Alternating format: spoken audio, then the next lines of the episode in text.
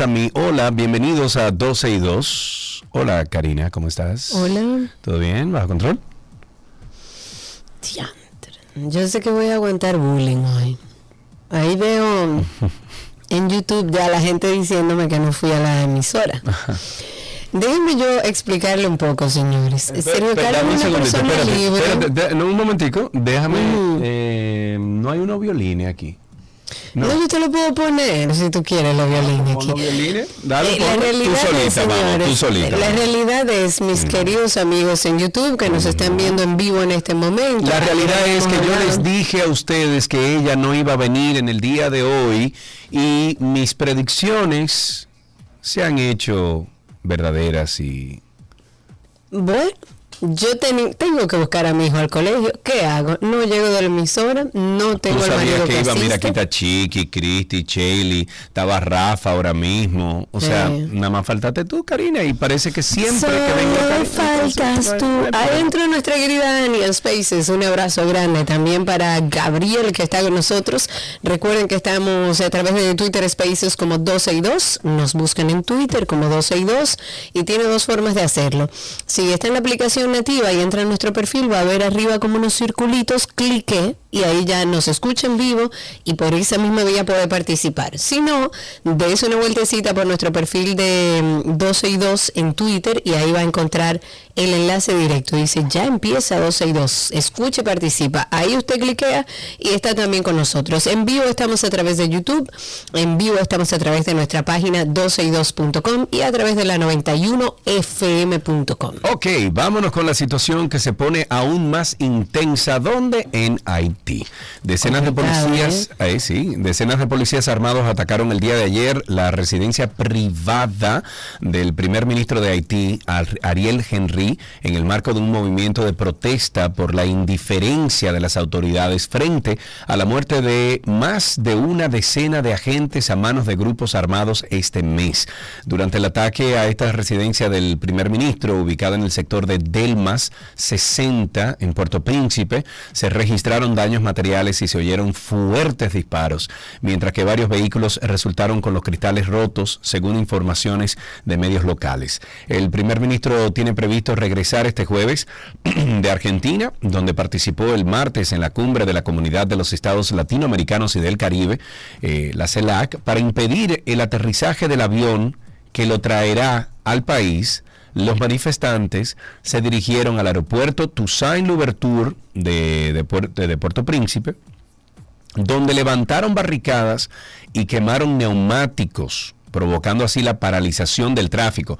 No sé si te llegó, Karina, en el día de ayer un video de algo que estaba ocurriendo ahí en, en el aeropuerto de Puerto Claro, Príncipe. por supuesto. Exacto, Por y supuesto. bueno, están en eso, están en eso. Dice además que aquí eh, en el, bueno, se están registrando constantes disparos eh, pocas horas después de que siete policías fueran asesinados por grupos armados en Sabien, esto es en el departamento haitiano de Artibonite. de una salvaje. Sí, sí, sí, elevado. salvaje, incluso exhibiendo a estos policías. O sea, una cosa tristísima. Sí, sí, sí. Bueno, eh, lo importante de todo esto para los dominicanos, hay dos cosas. Primero, que qué pena que Haití esté pasando por esta situación. Y segundo, que todo eso que ustedes escuchan ahí y que nosotros hablamos ahí, nos salpica a nosotros. Saludos. Buenas Claro, tardes. pero por supuesto que nos salpica. Además, viendo la indiferencia de los demás países de la región, de los países más desarrollados,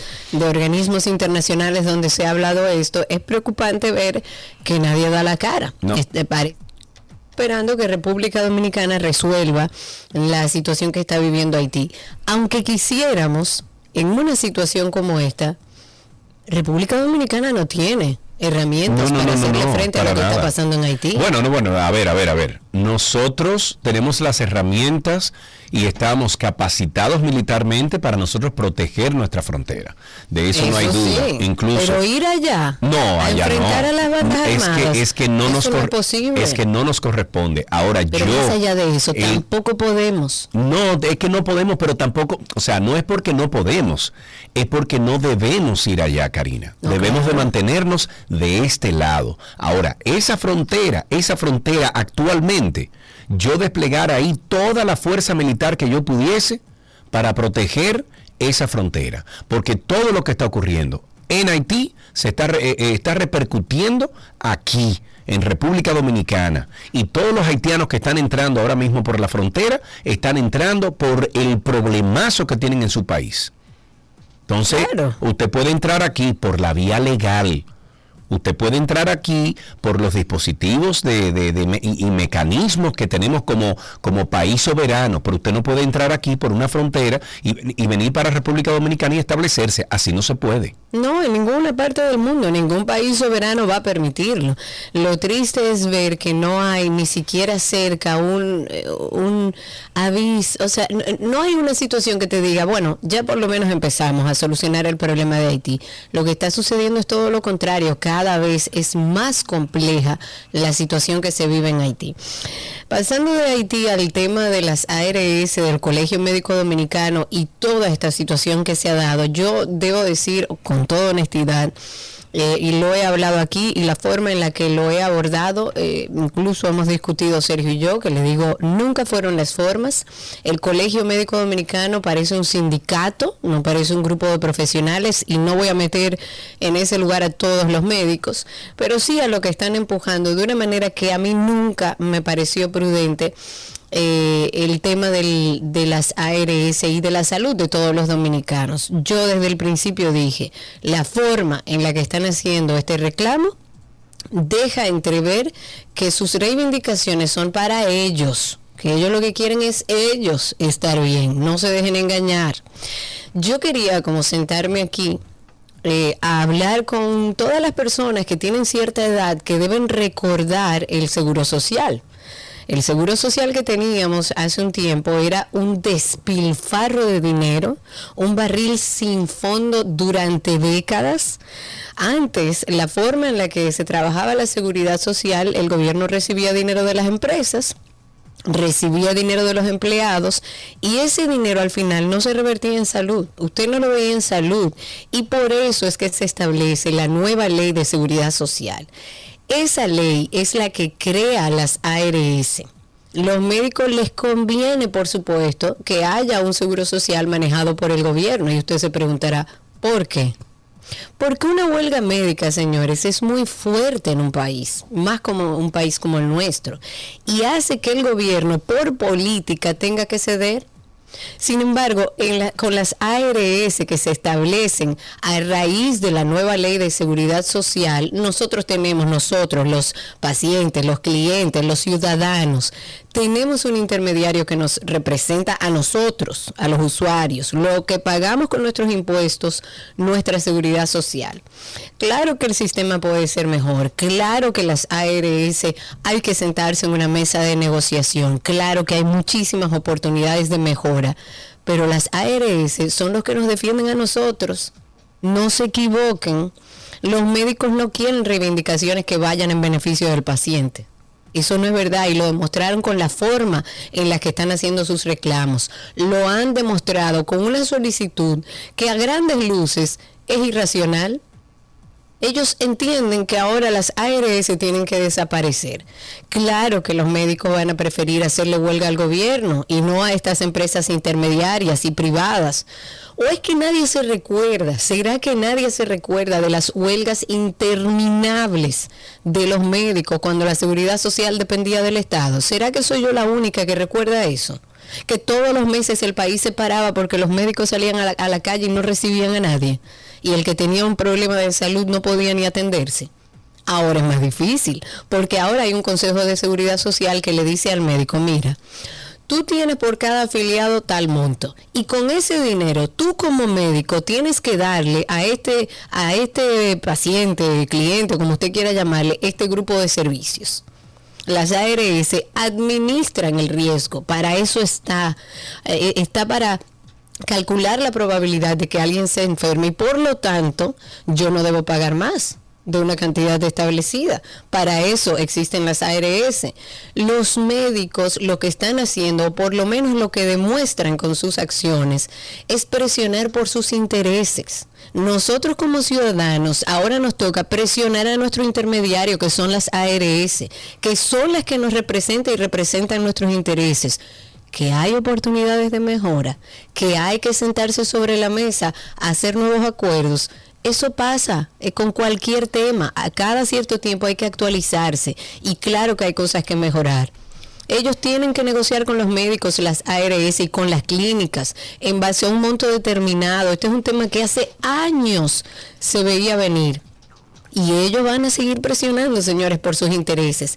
Gracias a la nueva ley de seguridad social es que hoy nosotros podemos decir que hay más de 5 millones de personas que están afiliadas y recibiendo atención médica que pudiera ser mejor, claro que pudiera ser mejor, pero ha sido un paso de avance que nosotros no podemos permitir que esto retroceda porque al Colegio Médico Dominicano o al Sindicato de Médicos le cogió ahora con que hay que desaparecer las ARS.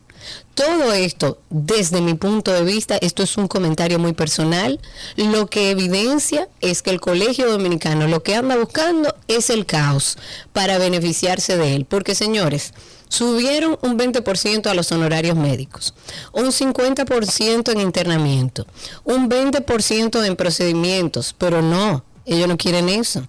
Ellos lo que quieren aparentemente es el colapso del sistema. Este incremento, según la última reunión y las informaciones que hemos estado viendo, este incremento representa un aumento de más de 2.700 millones de pesos al año que serían recibidos por los médicos a partir de febrero de este mismo año.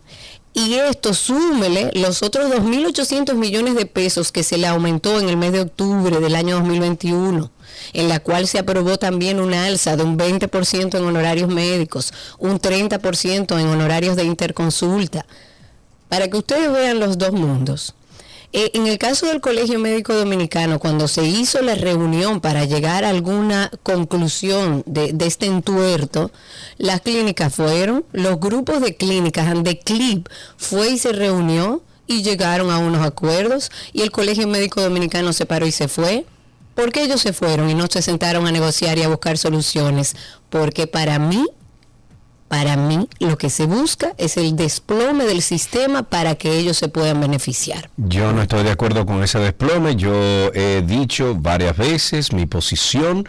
No puede ser que las ARS se estén ganando tanto dinero y que tengamos el problema que tenemos encima ¿Tú sabes con lo que toda la puedes salud. hacer? Dígame. Si tú, si tú sacas a las ARS, como está pidiendo el Colegio Médico Dominicano, lo que va a suceder No, no, no, es que no, no, no que tú volver. que se ganan, que se está ganando las ARS, Sí. se lo van a embolsillar los médicos y te van a parar la medicina y la salud en este país cuando le dé la gana. Pero es lo que te digo, no estoy de, eh, eh, o sea, no estoy diciendo o estoy de acuerdo con el desplome de la ARS, para nada. Ahora, de que tiene que ser un sistema más balanceado, más eficiente, sí. Balanceado, sí. Es lo que de digo, que los tiene médicos aquí oportunidades de mejora, tiene Bueno. oportunidades de mejora, claro que sí, y para eso hay que sentarse en una mesa a negociar, pero no puede venir el Colegio Médico Dominicano a decir, ah, no, hay que sacar las ARS, no. No, pa- ¿para qué? Para que usted me pare el país cada mes. Bueno. Señores, busquen información de cuando la seguridad social dependía del Estado. Calculen la cantidad de huelgas que hacían los médicos en este país. Todos los meses este país estaba parado por eso. Algunos- No podemos permitir que eso suceda. Mira, ahí por ejemplo Joana Santana dice, no es que salgan las ARS, pero que se equilibre el sistema en favor de todos, no de un solo lado, como digo yo. Eh, Yael también dice, hay que recordar que muchas personas estudian medicina para hacerse ricos, no por vocación. Bueno, pero no, no todos. Usted se puede Ese- ganar su dinero. Sí, Yo no conozco muchos médicos que quieren ganar dinero y es válido y están trabajando de manera honrosa. Dice aquí Josefina, estoy de acuerdo contigo. ¿Qué pide el Colegio Médico para el Pueblo? Una copia del AIDSS privado. Eh, dice aquí José Antonio, este mes me llegó el aumento de las ARS. Eh, lo que digo es que es un negocio como para un lado solamente y nos olvidamos de la ¿Y tú crees que el Colegio Médico Dominicano está abogando por nuestros intereses? No, Karina no está abogando 100% Entonces. por los intereses del ciudadano, están abogando por los intereses de ellos y de los médicos. Pero Claro. asimismo, la ARS entiendo que tiene un negocio demasiado tiene un negocio demasiado redondo, manita. Entonces Y no puede bueno, ser pero así. se ha ido aumentando, se ha ido aumentando. En el 2021 se aumentó, ahora se volvió a aumentar. Las clínicas han logrado acuerdos con las ARS y claro que eso eh, merece una revisión. Pero de ahí a que usted quiera que las ARS salgan del país, inmediatamente No, no, no, eso salió y no. usted se paró de una reunión, ya yo no creo en usted. Usted está velando por sus intereses en detrimento de la sociedad dominicana y de la salud dominicana. Bueno, no sé si te enteraste, Karina Larrauri, mastica, mastica. Mm, Estoy en traga, eso. traga, ok. Un aguacatico. El- el- un- ay, se me hace la boca un, eh, agua con ese aguacatico. Mm. El diputado del Distrito Nacional, José Horacio Rodríguez, dijo que sería una muy buena alternativa que el tema del aborto y las tres causales sea sacado por completo del Código Penal. Ay, qué, Qué pena si lo hacen. Incluso, tú sabes que ahora que se avecina una, tú sabes que nosotros tenemos aquí el referéndum, o sea, eh, está habilitado por ley un referéndum de la gente. Sería bueno que en las próximas elecciones se pida un referéndum en cuanto a este tema de las tres causales y el tema de aborto.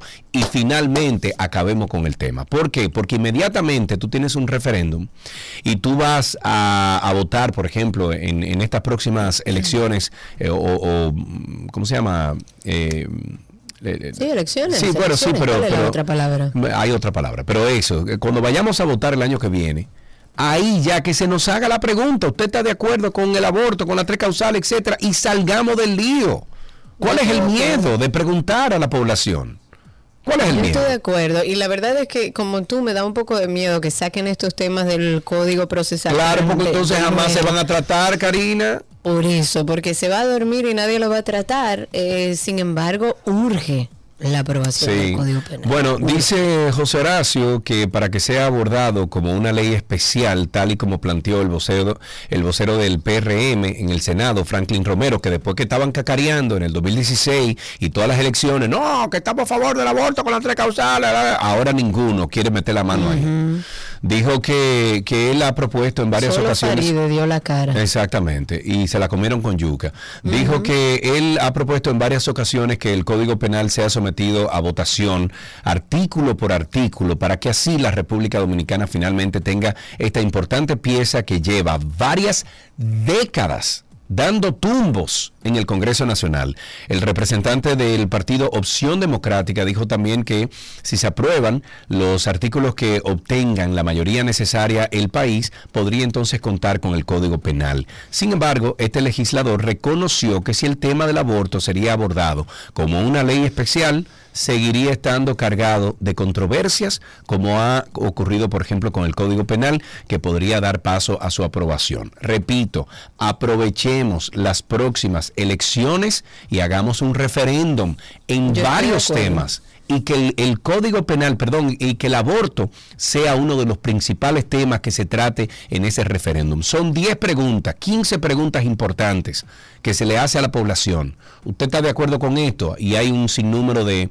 de, de- de ¿Usted está de acuerdo con el respuestas. aborto en sus tres causales? ¿Usted está de acuerdo con el aborto co- eh, eh, pleno y Pleno y libre? simple, ¿Usted está sí. de acuerdo? Usted le hace una serie de preguntas y yo creo que es un mecanismo que pudiera funcionar muy bien como para entender primero, porque se han hecho varias encuestas y los resultados que han salido es que en su gran mayoría eh, la población está de acuerdo, no con el aborto, el aborto libre, sino con las tres causales, tres que al final del día es lo que se está proponiendo. La última encuesta, sí, o tabulación que se hizo hace unos años atrás, daba casi un 70% de la población que estaba de acuerdo con esto de, la, de las tres causales. O sea que, que, que- que- iba a decir una palabra que no se puede decir en radio, pero eh, que se armen de valor, ahí están los políticos, y que le deje el poder a la gente. No vivimos en un país de que democrático, vamos arriba, usemos la democracia. Exacto, usemos la democracia Eso para un sí. tema que se ha mantenido durante años y años y no hemos, no hemos podido ni tener un código ni tener una respuesta para eso. Eso sí, que si da lo contrario y que la mayoría de gente dice que no, que no apore, eso es y ya, o sea, para un lado y para el otro. Es la decisión del pueblo, punto. Eso, eh, yo entiendo que eso sería un buen mecanismo. En, en otro tema igual de importante, que bueno que por lo menos ya se esté hablando, el gobierno anunció en el día de ayer el Plan Nacional para la Soberanía y Seguridad Alimentaria y Nutricional para 2023-2026. Esto fue un acto que estuvo encabezado por el ministro de la Presidencia, por Joel Santos. Y dentro de su discurso, el discurso que dio, eh, habló de del alcance de este plan. Ellos dicen que va a estar centrado en, en adoptar nuevos enfoques, en incorporar soluciones integrales y más innovadoras para hacer eh, el tema de la alimentación algo más sostenible, todo el sistema alimentario nacional y también estimular la existencia de un ambiente de seguridad alimentaria, de seguridad nutricional, acorde con las expectativas ciudadanas, pero también, y ojalá, acorde con lo que realmente funciona a nivel de alimentación, hablando de salud. Dijo que para esa labor se contó con asesorías de la FAO, del PMA, que ese es el Programa Mundial de Alimentos. También dijo que el plan tiene una estructura eh, programática, está integrada por cinco componentes. Está gobernanza, disponibilidad de alimentos, acceso, alimentación y nutrición, cambio climático y gestión de riesgos y que cada componente va a tener o va a contar con ejes de intervención y líneas de acción. Por lo menos se está hablando de alimentación. Ojalá Sí, pero hemos hablado mucho de alimentación y la gente sigue pasando hambre. Más allá de, que sí, se está hablando de seguridad alimentaria, ojalá y pudiéramos agregarle a esa seguridad alimentaria la calidad de la alimentación. Nosotros vivimos en un país donde hay grandes déficits de alimentación en la niñez, eh, pero no solamente por la escasez que debe trabajarse el tema de la seguridad alimentaria, sino también por la calidad de lo que consumen. ¿Qué es lo que Tú pasa? estás oyendo, tú no oyes un, un pájaro carpintero que está dando afuera. No, tú me estás relajando. Yo tengo, yo tengo una familia de pájaros carpinteros en mi casa. Yo tuve que ponerle, ¿cómo se llama eso? Planchas como de... Sí, yo vi unos búhos que tú tienes también. No, Tú muchachos. no pusiste unos, unos búhos de, de mentira allá afuera. Yo vi Yo unos puse búhos. búhos, Sí. ya no están. Pero Ah, yo puse búhos, yo tuve que ponerle como eh, metal a todo lo que es madera, porque a las seis en punto de la mañana Tan, tan, tan, tan. Entonces uno no quiere coger una pistola de perdigón y caerle a perdigonazo, No, ¿verdad? Sergio Carlos, jamás. Jamás en la vida. no, Otro de los temas que queremos tratar ya finalizando, eh, porque, bueno, tras más de tres años de pandemia, se han registrado oficialmente 664 millones de casos de COVID-19.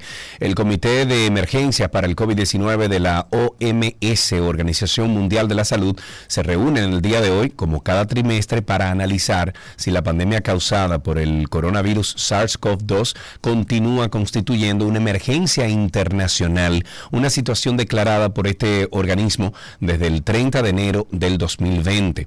Es la decimocuarta ocasión en la que se reúne este comité que en todos los encuentros anteriores recomendó mantener la emergencia internacional dado el número todavía alto de contagios, de focos de transmisión local y de muertes por el coronavirus en todos los continentes. Para finalizar, recordarles a nuestros amigos que tenemos nuestra plataforma de podcast, Karina y Sergio After Dark.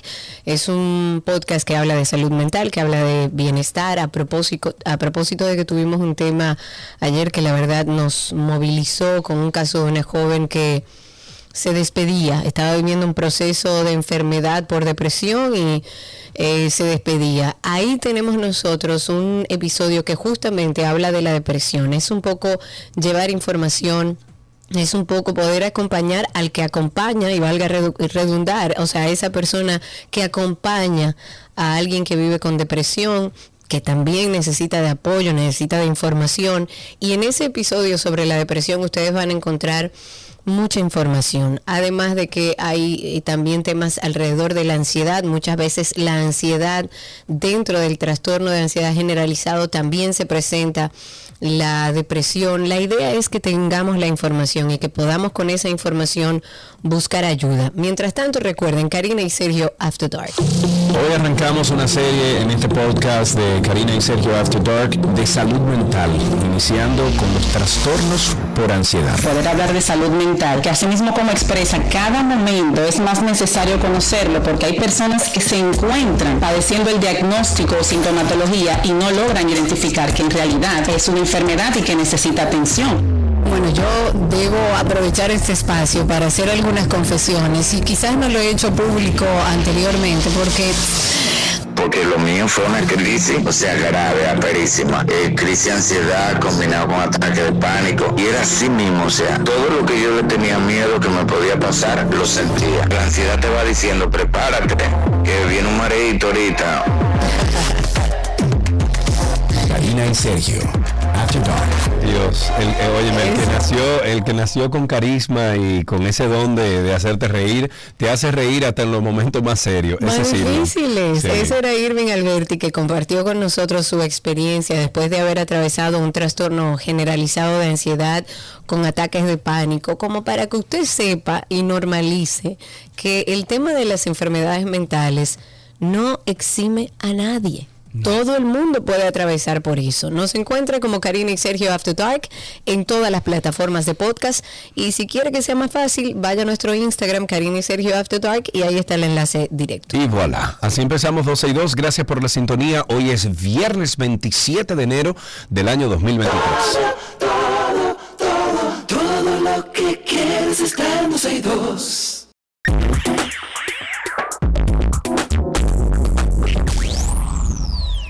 Ok, estamos en lo mejor de la web. Estoy subiéndole el volumen a nuestra Sí, gente en YouTube. StreamYard tú entras. Ya lo hice. Ahí, entonces en vez de estar auto. ah, bueno, lo puedes poner auto volumen eh, si no estaba ahí. No, lo puse a todo, a 200. No, entonces ten cuidado porque vas a saturar ahí en StreamYard. Bueno, mientras tanto que nos avisen nuestros amigos en YouTube, a ver si ya me oigo Ok. mejor. Bueno, bien, Estamos en entonces. vivo por ahí. ¿A ti te gusta comprar ropa, Karina Larrauri? Yo soy de las que sale a comprar ropa, pero compro ropa, claro, como Ok, no, o sea, sí. Bueno, parece extraño, pero no lo es. Pero hoy, en lo mejor de la web, vamos a hablar de ropa. Porque estas son cuatro aplicaciones móviles que te ayudan a organizar mejor tu closet. ¿Ok? Me gusta, right. me Deja de mutearte. Karina. Estaba haciendo algo, Sergio Carlos, no me molestes. Eh, vamos a hablar de una de estas herramientas. Hay una que se llama Guarda tu vestuario. Esto es una aplicación que tiene un enfoque bastante fuerte en lo ambiental. O sea que te va a dar consejos sobre cómo cuidar la ropa, cómo reparar tu ropa, cómo realizar compras responsables, cómo donar incluso. Y la base del funcionamiento de esta aplicación es un sistema en el que el usuario toma fotografías de su ropa, como, eh, como si le escaneara. Imagínense usted, usted le toma una foto como un escáner. Se almacenan en esa plataforma de guarda tu vestuario y a través de inteligencia artificial, entonces se crean los diseños, las combinaciones de todo lo que tienes ahí. La aplicación te va a entregar datos sobre la cantidad de prendas eh, de un solo color para gestionar el closet de una mejor manera. Te da tips de cómo vestirse según el clima, según la estación en la que vive el usuario. eh, te da como looks que puedas usar. Es bastante completa. Se llama Guarda tu vestuario. Me voy con wearing, pero wearing no como se escribe en inglés, sino W-H-E-R-I-N-G, que al igual que la aplicación anterior se puede crear eh, o, o puedes crear un armario digital a través de las fotografías de las prendas que se tienen en la casa. Entonces, desde ahí, cuando tú tengas ese, eh, ese, ese universo de data dentro de la aplicación, la plataforma genera sugerencias por día o se pueden planificar también. Un punto diferencial es que el sistema hace sugerencias al usuario sobre las posibles opciones de compra que puedan hacer para mejorar su catálogo de ropa y complementarlo. Se llama Wearing, pero se escribe W-H-E-R-I-N-G. Wearing. Yo tengo otra que se llama A Closet. Parece como en, en, en cibaeño, A Closet. Diablo. Pero es Sí. A. Sí, porque cuando lo dije me sonó eso, perdón. Wow. Cuando lo dije me sonó como A Closet. Ya. Porque A. Recuerda, A en recuerda inglés. que tú no puedes. No, pero no es una burla, es que me sonó a eso. Bueno, Ah. se escribe A Closet. terminado en T. Usando inteligencia artificial, esta aplicación que le recomendamos va a detectar el color, el diseño, el tipo de ropa que está en nuestro armario. La base de su concepto está en organizar y en planear todo para que el usuario no sufra todos los días preguntándose ¿Qué es lo que me voy a poner hoy? Y la aplicación también te permite crear categorías según el tipo de ropa. También genera un, cal- un calendario para visualizar todo a una semana o un mes de outfits. O si, por ejemplo, te vas de viaje y quieres todo el viaje tener tu ropa preparada, lista, saber qué es lo que te vas a poner y cómo lo vas a combinar, ahí lo puedes hacer. Es, es de bastante ayuda para no estar todos los días con esa duda existencial de qué es lo que me voy a poner hoy. También da datos sobre la cantidad de artículos que tienes, o sea, que tiene la persona, evalúa si son camisetas, chaquetas, pantalones, bueno, y demás. Es información bastante útil para saber cómo complementar el closet. Se llama A Closet o A Closet. Es- es verdad, es verdad, Pero suena. suena. Lo que pasa es que tiene que, tiene que tirar un chin. ¿Cómo tú lo dirías en inglés? A, closet, porque no es a closet, es a closet. Es verdad. Hay que closet. cortarla ahí, Sí. a cortarla A- ahí. Closet. A closet. Es Sergio, no es Sergio, no, es Sergio. ¿Entiendes? Alan, por favor, estamos al aire. No puede ser así, Alan. Dios la vida mío. no puede ser así. Él me está oyendo. Sí, no te está yendo, no, él no tiene audífono. Ah. Bueno, una última aplicación se llama Smart Closet. Smart Closet, esta última opción está más direccionada a las compras y a saber qué elegir en el futuro. Es una especie de asesor de imagen que te entrega sugerencias según marcas, estilos, categorías que le gustan al usuario y permite crear una lista de deseos basada en las prendas favoritas del usuario y que de esta forma entonces tengan una mayor claridad sobre lo que debe comprar. Estas plataformas están disponibles tanto para usuarios con celu- celulares Android como para los que, perdón, los que tienen iPhone. Yo les voy a recomendar una más que yo tengo cuatro o cinco años utilizando. Se llama Stitch Fix. Stitch Fix. Te- tú seleccionas la ropa, pero es para compra de ropa. Eh, tú seleccionas la ropa, Entras a la eh, página web, le pones toda tu talla, le pones todas tus cosas, ¿verdad? Eh, Incluso ellos te, te dicen cómo te tienes que medir. Hay unos videos que te enseñan cómo te tienes que medir, por ejemplo, el cuerpo. Tú entras, pones toda esa data y luego entonces todo lo que va a estar disponible en tu cuenta te sirve. Todo, absolutamente todo. Entonces, desde los zapatos. Bueno, estos zapatos, mira. Estos zapatos los compré yo en Stitch Fix y mira qué lindo. Mira qué chévere. Eh, pero bien. Bien, bien. Entonces eh, ya vienen, o sea, desde que ellos tienen toda tu, tu talla y todo y tus medidas, te comienzan a sugerir y te hacen combinaciones. Ellos tienen un, bueno, cientos de, de estilistas que trabajan en la plataforma y que te sugieren, tú llenas un cuestionario, por ejemplo, mira, no me gusta la raya, no me gusta la raya horizontal o eh, no me gustan los prints o lo que sea. Entonces, ese estilista cuando te va sugiriendo ropa, él mira primero las notas que tú tienes en tu, en tu cuenta En tu y cuenta. así entonces él te puede o ella te puede sugerir algunas combinaciones de ropa. O sea, no es completamente artificial. Se llama Stitch Fix.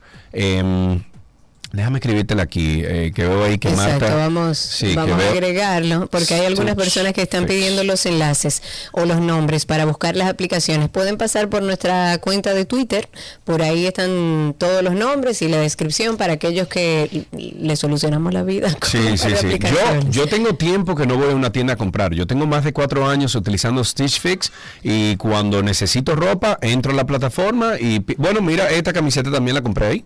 Y mira, ¿También? sí, Ah, todo. mira vos, no, Eh, te- que esto- mira, estos jeans, estos jeans lo compré yo ahí, mira. También. Todo, Oh. te estoy diciendo. Todo, todo, tú te pasa. Tutto, tutto Sí. pasa.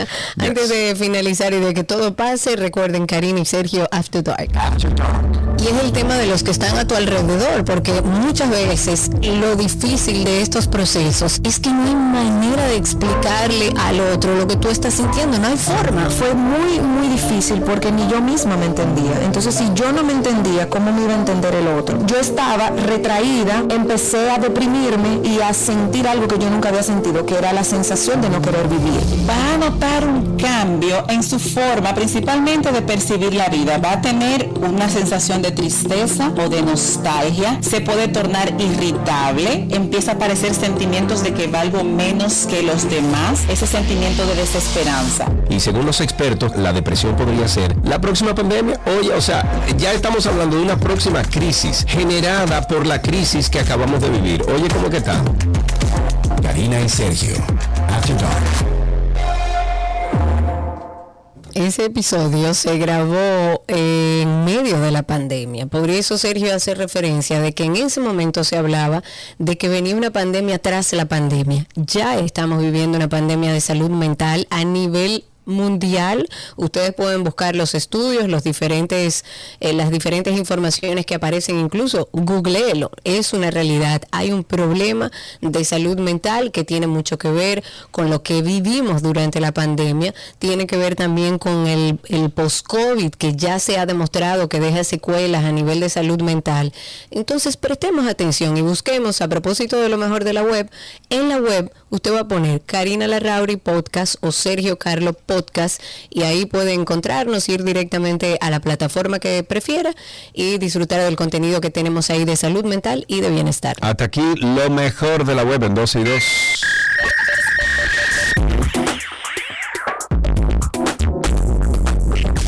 Todo lo que quieres está en 12 y 2.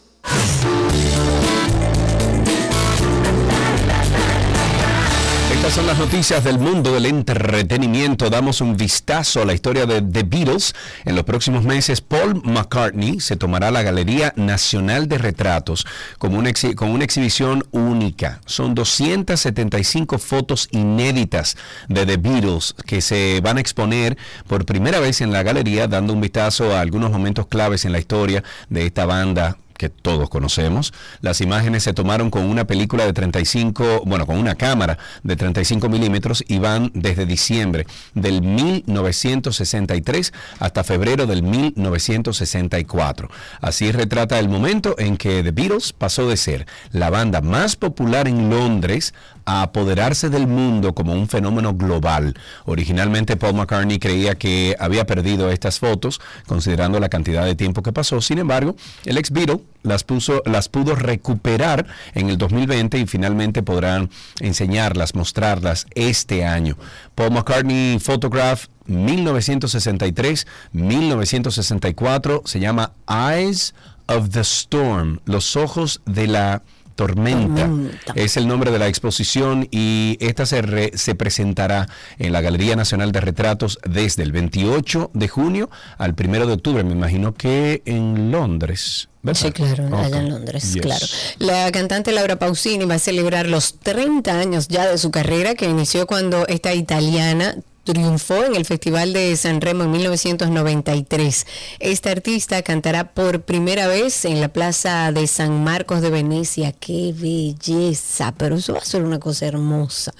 En la Plaza San Marcos de Venecia, el próximo 30 de junio, el 21 de julio en la monumental Plaza de España de Sevilla y la trayectoria repleta de éxitos que arrancó cuando solo tenía 19 años, ganando en la sección de jóvenes talentos del Festival de la Canción Italiana con La Solitudine. No sé si se dice así, la llevó... Bueno, mientras tú levantes la mano y hagas la la solitudine. solitudine, el acento sé que está bien, la pronunciación no sé. Pues ella se coló en el corazón de Europa, de América, desde entonces ha vendido más de 75 millones de copias de sus 11 discos de estudio, además de otras de, de otros recopilatorios, colaboraciones, ganó un Grammy, cuatro Latin Grammy, un Globo de Oro, premios a los que se ha sumado su reciente nominación al Oscar por la banda de la película La Vita davanti a sé. Ok, cada vez queda menos, señores, para el lanzamiento eh, tan esperado del nuevo disco de Metallica, 72 Seasons, se llama 72 Busca ahí Seasons. una. Eh, no, no, no, no, no me complique. Que se lanzará el is 14 de ab- ¿Qué? If I die before I pray, I Ok. pray the Lord. my Ah, soul to ok. take. Eso es una canción de Metallica. ¿Tú Sí. nunca escuchaste Metallica? Yo escuché una o dos canciones de Metallica. Yo no era. Tú no viviste, es que metálico. tú eras muy jevito. Mm, el jevito, era- verdad. sí, el jevito era Tú lo que yo un escuchaba. jevito. El jevito. Eso era lo que yo escuchaba. Pero bueno, em, 72 Seasons se lanzará el 14 de abril, pero ahora la banda liderada por James Hetfield anunció una épica fiesta con los fanáticos de- para celebrarlo. Mira, Karina. Coge para allá. En un video promocional, la legendaria banda invitó a los fanáticos a una fiesta de escucha, se llama Listening Party, en los cines de todo el mundo, a realizarse el jueves 13 de abril. Según explicaron, los seguidores de la banda podrán escuchar las nuevas canciones mientras ven los videos oficiales en una gran pantalla de cine. Además, cada canción vendrá con comentarios de los miembros de la banda que entregarán detalles de su creación. Eso será el estar muy 14 bueno. de abril. 13, 13 de abril. 13 Dice de abril. 14 ahí. Lanzará el 14 de abril. Ah, el 14. Ah, bueno. Sí, o sea, Le- no, no, no, no, no, no. El jueves es el listening party, es la, la fiesta de Ah, escucha. ok, sí. ok, ok. Perdón, me equivoqué. Lady Gaga ha compartido la primera imagen en el rodaje de Joker 2. En su cuenta de Instagram, esta artista, estrella de la música y de Hollywood, ha revelado que ha comenzado ya el rodaje de su próximo papel, que increíblemente como actriz ha dado mucho de qué hablar. Y bueno, este papel no es otro que el de Harley Quinn en la esperada secuela de DC Comics. Una secuela que vuelve a estar dirigida por Todd Phillips y protagonizada por Joaquín Phoenix, que nadie como él. La artista escribió un pie de foto indicando que ha comenzado su trabajo en la esperada Joker 2. El mensaje estaba dirigido a todos sus seguidores, una legión de fans a la que ella llama cariñosamente pequeños monstruos. Estoy. Yo estoy buscando aquí, Karina, que yo encontré anoche, buscando un video, encontré un video tuyo, ¿Mío? sí, eh, y hasta de. Matías Chiquitico, Ay, Dios mío. eh, pero ¿dónde Cuidado está? con lo que va a hacer, ¿oíste? No, no, no, no, por Dios. Eh, pero es un video tuyo y mío y de, y de Fede y de Diego que fuimos a, bueno, eso fue en Punta Cana, se llama Ojo Claro, eh, y nosotros fuimos en Boogie. ¿Tú te acuerdas de eso? En. Hace mucho Y tiempo de hemos eso. hecho tantas cosas, amigo. Bueno, encontré este video y bueno, te lo voy a pasar, deja ver dónde, dónde los hallo ahí. Y et- bueno, ok. Eh, tengo otra información por aquí de entretenimiento. El Museo del Grammy, ubicado en Los Ángeles, inaugura el 4 de marzo una muestra interactiva sobre la trayectoria musical de Shakira.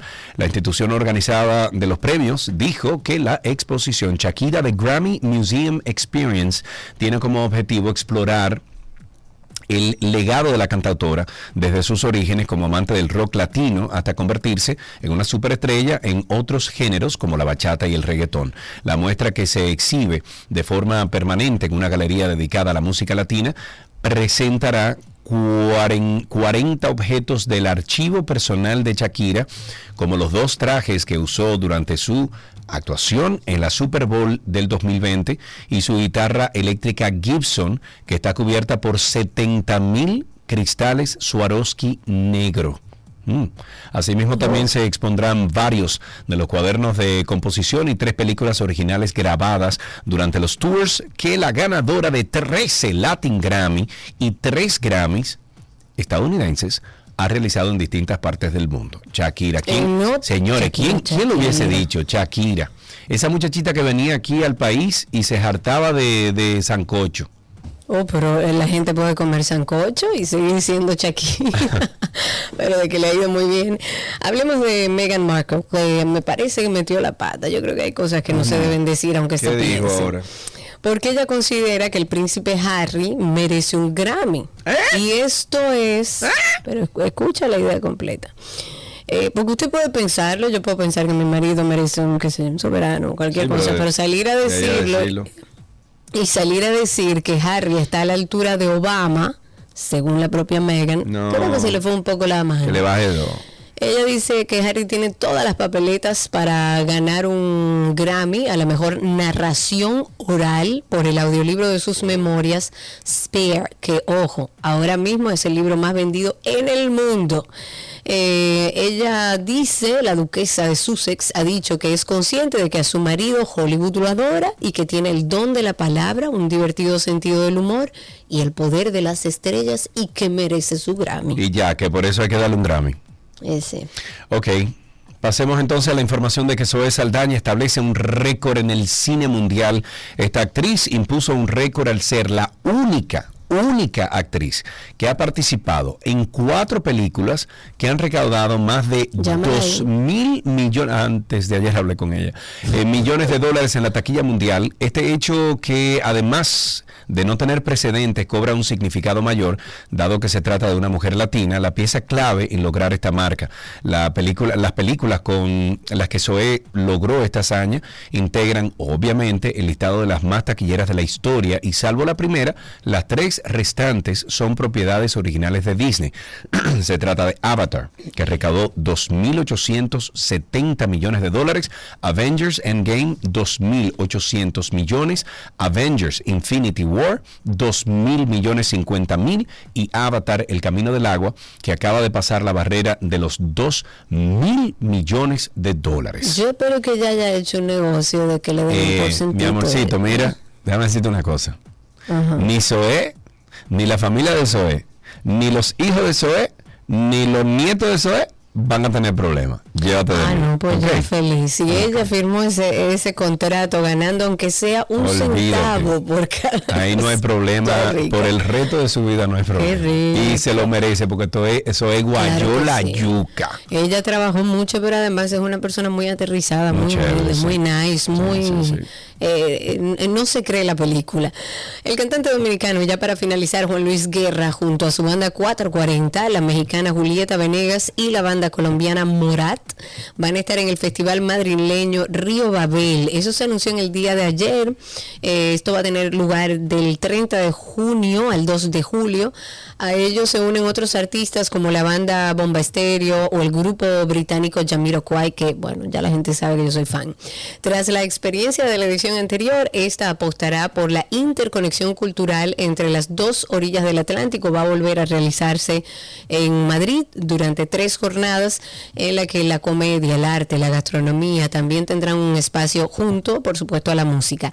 Según el equipo que está produciendo este evento y que organiza este evento, habrá más artistas que se irán comunicando próximamente a medida que se obtenga la confirmación de los representantes. Bien, siempre recomendamos nosotros uno de los tantos episodios que tenemos en After Dark. Y hoy, Karina Larrauri, tenemos un tema que va a llegar, yo creo que a lo más profundo de nuestro ser. A cualquier persona que esté padeciendo lo que Sergio y yo padecemos hace bastante tiempo, falta de sueños, señores. Porque entendemos que es que el sueño es necesario para vivir, es una función vital, es necesaria para que todo el organismo y todos nuestros órganos funcionen correctamente. Podemos colapsar, señores, si no nos preocupamos por algo que es esencial y se lo digo con conocimiento de causa. Hay que descansar. Para que emocionalmente estemos bien, para que cognitivamente estemos bien, podamos tomar decisiones, para que nuestro sistema inmunitario funcione. Las hormonas se descabalan cuando dormimos mal. Karina y Sergio, After Dark. Karina y Sergio After Dark, si usted pone así mismo en Google, Karina y Sergio After Dark, le sale todas las eh, plataformas donde estamos disponibles. Karina y Sergio After Dark. Hasta aquí, entretenimiento en 12 y 2.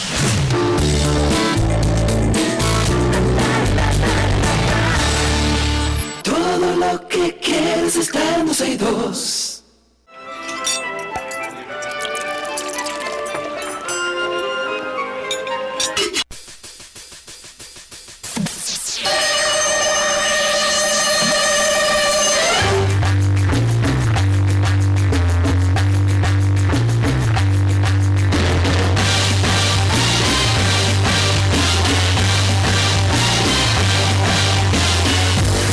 Está la... ¿Y qué es lo que suena? ¿Tú no? ¿Tú oyes eso, Karina? Claro que sí, estoy hace rato diciendo, ¿qué es lo que está sonando? Ah, Nico. Nico, ¿y qué es lo que suena ahí? No sé. yo no Sí, hay una música. Nico. Ah, pero un escándalo. Tú parece que te llamas medio de una discoteca. ¿Tú estás bailando? Nico, ¿estás? Sí. Bueno, pues, había, había como- eh, él tenía un celular, una cosa abierta, eso Algo era. tenía él. Nico, gracias por estar con nosotros, amigo. Ah, ya lo descubrí, lo descubrí. Ah, ya lo descubriste, yo sabía, óyelo Parece que ahí. tengo un spam Él está, maravilloso. muchacho. Hagamos radio, qué lindo. No, lo que pasa que... Estamos al aire, no sé si saben. Sí, sí. Ok. Hola, ¿qué tal? ¿Cómo están? Bien, Hola, Nico, excelente, ¿cómo vamos estás? arriba. Una alarma de, de una compañera. Ah, mira vos, qué lindo. Un saludo para la compañera. Eh, bueno, aquí está Nicolás Frigerio con nosotros. Esto es una receta imposible porque las recetas nunca llegan a nuestra página, pero siempre le recomendamos seguir a Nico en redes. Nico el Chefo. Él dura como meses que se desaparece y después aparece y empieza a publicar mucho, mucho, mucho, mucho y después vuelve y desaparece. O sea, ténganle paciencia. Nico el Chefo. Hoy qué preparamos, Nico? Eh, es por zafra lo mío. Eh, Zafra. vamos, vamos a qué desastre, Dios. Eh, vamos a preparar eh, una, una receta eh, que está buenísima de vegetales para niños, pero para no tan niños también, porque Paula cuando la prepara en casa... eh, Los grandes yo- comen también. Sí, y me termino peleando con Valentina ahí por el último. Así que, así que es buena para todos. Eh, lo que hay que hacer es bastante cantidad para, para no terminar peleando. Eh, y son unos paddies de brócoli. Estos son como unos pequeños cakes, por decirlo de alguna forma, de brócoli y parmesano, que ahí es donde está el truquito. Eh, son súper fáciles de hacer y lo bueno también es que se pueden congelar, o sea que podemos preparar bastante eh, en un día, mantenerlos congelados y luego los cocinamos. Ok. Entonces, para la preparación, o mejor dicho, los ingredientes primero, para la preparación, vamos a necesitar brócoli que esté lo más fresco posible, que no esté amarillito ni nada por el estilo, sino que tenga un color verde bien vivo. Ok. Vamos a necesitar también eh, puré de papa, parmesano, sal, leche eh, y luego pues una bandeja eh, de horno con papel antiadherente. Entonces, para la preparación, muy fácil. Lo que vamos a hacer es, el brócoli, vamos a tomar las flores, que es la, la parte de arriba, vamos a decir, y vamos a utilizar muy poco tallo, que sea más bien eh, la parte de la flor. Tenemos por otro lado el puré de papa que ya lo tenemos listo. Un puré de papa clásico puede ser con la papa hervida o mejor la papa horneada todavía para que tenga menos eh, humedad. Y por otro lado el queso parmesano que lo vamos a rallar lo más finito que podamos. Lo que vamos a hacer con esto es, si tenemos un procesador de alimentos, vamos a colocar el brócoli crudo en ese procesador de, alimentos y lo vamos a procesar. No tiene que quedar como una pasta, sino que es más bien para que como que la flor se rompa toda y queden pedacitos pequeñitos de, de brócoli. Si no tenemos un procesador de alimentos, eh, lo podemos hacer en una licuadora, pero de a poquita cantidad para que no, no se haga la pasta. Y si no tenemos una licuadora, pues simplemente con un rallador vamos pasando el brócoli por, el, por el- la parte más fina del, del rallador o del guayo eh, y ahí vamos a, a lograr un poquito esa, esa textura que necesitamos.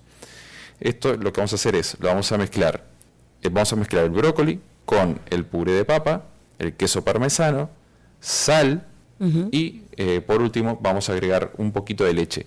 La leche es poquitito, es nada más para dar un poquito de textura y que no quede demasiado seca la preparación. Mezclamos bien, podemos probar, aunque el brócoli esté crudo, no pasa nada.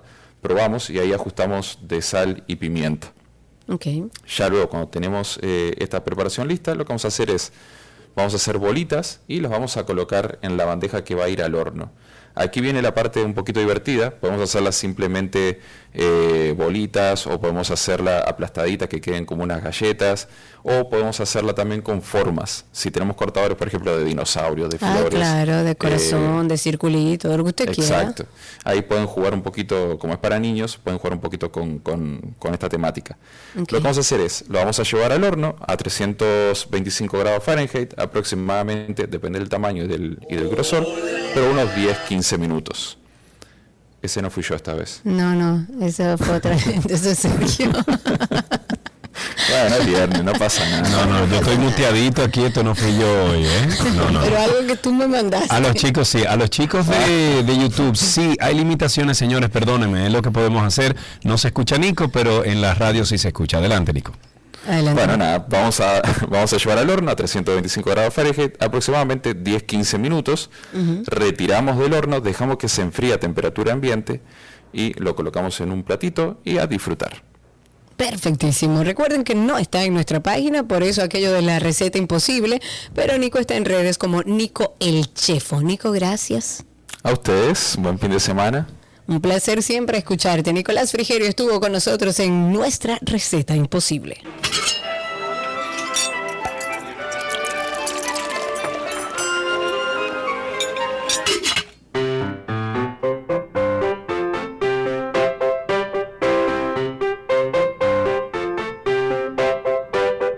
Ahí suena siempre. Esa es la canción que le dice a personitas como Isaías que estamos esperando sus palabras. Isaías, buenas tardes, ¿cómo estás? Eh, estoy bien. ¿Y usted? Muy bien, gracias a Dios. Isaías, ¿qué, ¿cuántos 45 años tú tienes? Eh, yo tengo 11, ¿Cuánto, cuánto? Once. 11 años. Manito, pero tú suena que tiene 25. Señor ¿Qué lo que? ¿Qué lo que tú comes, manín? ¿Eh? Mira, arroz con habichuela, ¿cómo claro. ¿Tú eres deportista, Isaías? Eh, practicaba fútbol, ya no estoy en mi club, pero me están investigando por el club. Oh, pero mira, pero eres bueno jugando fútbol. Eh. Ah, pero mira, me gusta eso. Entonces, mira, Karina y yo, no sé si tú nos has escuchado, pero Karina y yo tenemos la esperanza de que dentro de unos cuantos 5 o 10 años se presente una selección dominicana para el Mundial de Fútbol. Por ¿Tú crees que podríamos llegar ahí?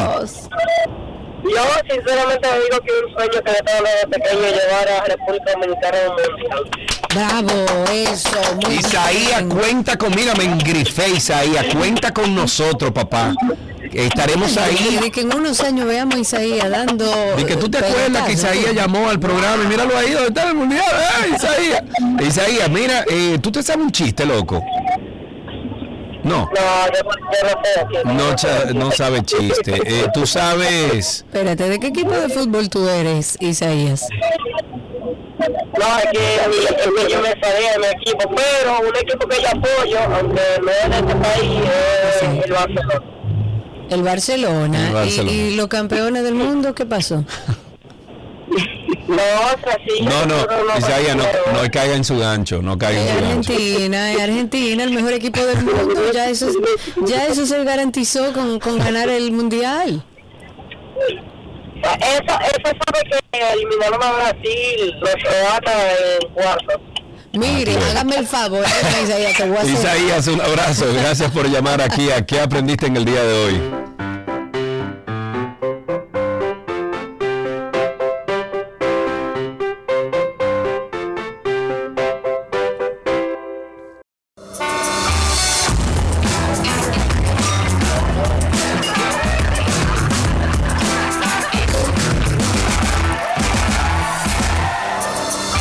Esta es nuestra agenda de fin de semana. Les vamos a contar de algunas actividades que se desarrollan durante el, bueno, el fin de semana largo. Ah, ¿verdad? Sacúdase, por Dios, desenchufa el cerebro. Usted va a hacer este fin de semana, va a coger su cerebro, lo va a poner a un lado y va a dedicarse a oxigenarse, a pensar en nada, a hacer cosas sin valor, que tienen muchísimo valor, que es estar tranquilo, en paz, o hacer actividades que le gusten. Por ejemplo, este sábado 28 va a ser el festival Ciudades Creativas. Yo no sé si soy yo, pero Sergio parece que tiene un problema con su No, es que, las no, tú sabes que lo que pasa, que a ti te pasa lo mismo cuando tú estás aquí en cabina, es que se percibe diferente aquí Ah, por el por el sistema. Recuerda que nosotros tenemos un sistema totalmente aislado a lo que Distinto. pasa aquí, sí, exacto. Ok. Bueno, el 28 el Festival de Ciudades Creativas, ahí va a haber exposiciones, emprendedores, gastronomía, fotografía, música, eh, cantos, bailes típicos, conversatorios. Esto va a iniciar a las 4 de la tarde en el monumento a Fray Antón de Montesino. Ok, me voy entonces con que esta noche en Casa de Teatro se presenta en concierto Chuchi Mullens y su trova. Ay, Esto será a partir de las 9 de la noche y para más información puede escribir al direct message a la cuenta arroba Casa de Teatro RD. Además, el domingo 28 en la terraza RD habrá una presentación de música electrónica con DJs locales. La entrada es libre hasta las 8 de la noche. En las carteleras de todos los cines del país están las películas dominicanas El Brujo y Teacher Mechi. Ahí pueden consultar la cartelera, ver la disponibilidad de horarios vía web o en redes sociales con el cine de su preferencia, pero vayan a ver cine dominicano. También esta noche se presenta en el Comedy Club de Acropolis Center la comedia Hazme reír con señas. Esto va a ser a partir de las 9.30 de la noche y las boletas están disponibles en tix.do. El taller de teatro a do mano presenta la obra Tartufo, El pobre hombre, los días sábado 28 a las 8.30 de la noche, eso es mañana, y domingo 29 a las 6.30 de la tarde en Casa de Teatro. Las boletas tienen un costo de 300 pesos y están a la venta en tix.do. Y finalmente, la Embajada de Japón está exponiendo nuevamente una gran diversidad de calendarios japoneses. Esta muestra cuenta con la colaboración de la Asociación Dominicana de Ex Becarios Nikkei de Hika, una exposición que va a estar abierta al público hasta el 17 de febrero. Incluye una exhibición de figuras de origami lindísima. Los calendarios impresos en Japón contienen diferentes temáticas. Hay pinturas, hay jardín japonés, hay arquitectura japonesa, hay gastronomía, hay paisajes de, de Japón y del mundo. Y es una actividad gratuita que usted puede ir ahí a Galería 360 y verla expuesta. Ok, con esto entonces finalizamos estas informaciones de agenda para que usted vaya y disfrute en familia de muchísimas actividades. Hasta aquí agenda en 12 y 2.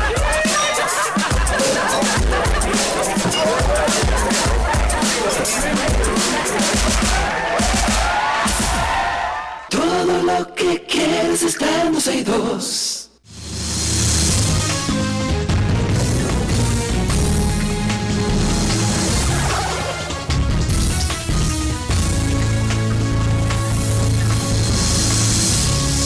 Bien, ahí entramos entonces a hablar un poquito de cine, de séptimo arte, de algunas de las series que están más pegadas y siempre invitamos a nuestra queridísima Anina Rodríguez. Hola Anina. Hello, children. ¿Cómo están? Estamos ¿Cómo bien. están? ¿Cómo están? Estamos bien. Eh, estamos ¿Quieren que bien. hable mexicano hoy? Así vengo como con esa energía, así Bueno. toda, toda, wow. Miren chicos, eh, tenemos muchas, muchas informaciones en el día de hoy. La verdad que ha sido una semana repleta de, de buenas noticias para todos los amantes del cine y los amantes de la televisión. Empecemos con noticias de que, no sé si ustedes ven la serie de televisión de HBO Succession. No, no, no, no. Bueno, pues la cuarta temporada de Succession acaba de ser anunciada. La fecha premier será el día 26 de marzo, eh, que no por nada, pero el día de mi cumpleaños, o sea que mucha gente será feliz junto conmigo. Claro, su serie favorita. Pero sí, Succession eh, termina siendo una de las series dramáticas más exitosas de los últimos años. Cada vez que está nominada a los premios Emmy, arrasa en prácticamente todas las categorías. Tengo y que la verdad es que tiene un, un grupo de seguidores bastante fuerte que están siempre a la espera de lo que sucederá con, con las historias alrededor de esta familia y las actuaciones que son espectaculares. Así que ya lo saben, para los que le dan seguimiento a Succession será el 26 de marzo cuando empiece la nueva temporada de esta serie.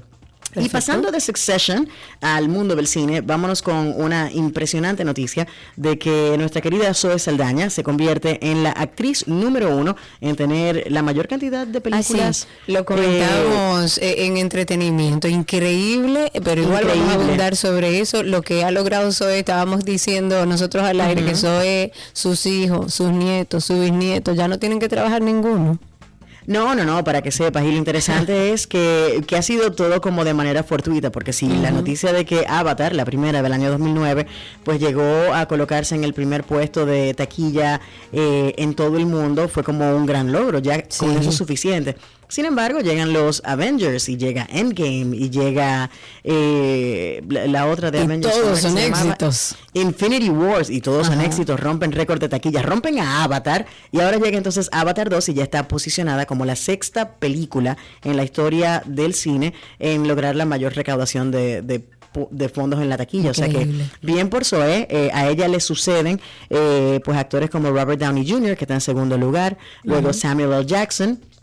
Y finalmente Scarlett Johansson, que anda por ahí también junto con Robert Downey y con Samuel L., porque obviamente el universo de los Avengers es amplio Claro. y muchas de las películas más taquilleras del mundo llegan desde la casa Disney.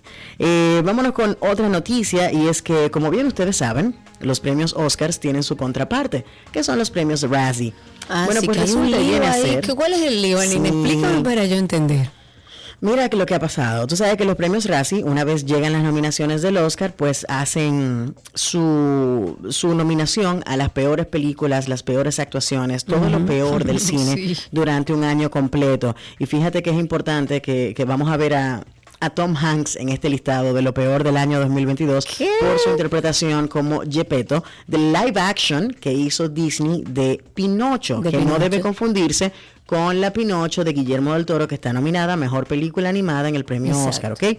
Estamos hablando de la live action. Bueno, pues lo que ha sucedido es que ellos, de manera muy quizás inconsciente o insensata, nominaron como peor actriz a una jovencita de 12 años, ¿ok? Estamos hablando Sí, de la vi. actriz Ryan Kira que interpreta pues al personaje principal de la película Firestarter. Yo no sé si tú recuerdas, Karina, una película de la década 80 que era protagonizada por Drew Barrymore, eh, siendo ella una niñita. Firestarter se llamaba también, donde esta niña tenía poderes de, de prenderse en llamas, Uy, básicamente. no, no la recuerdo.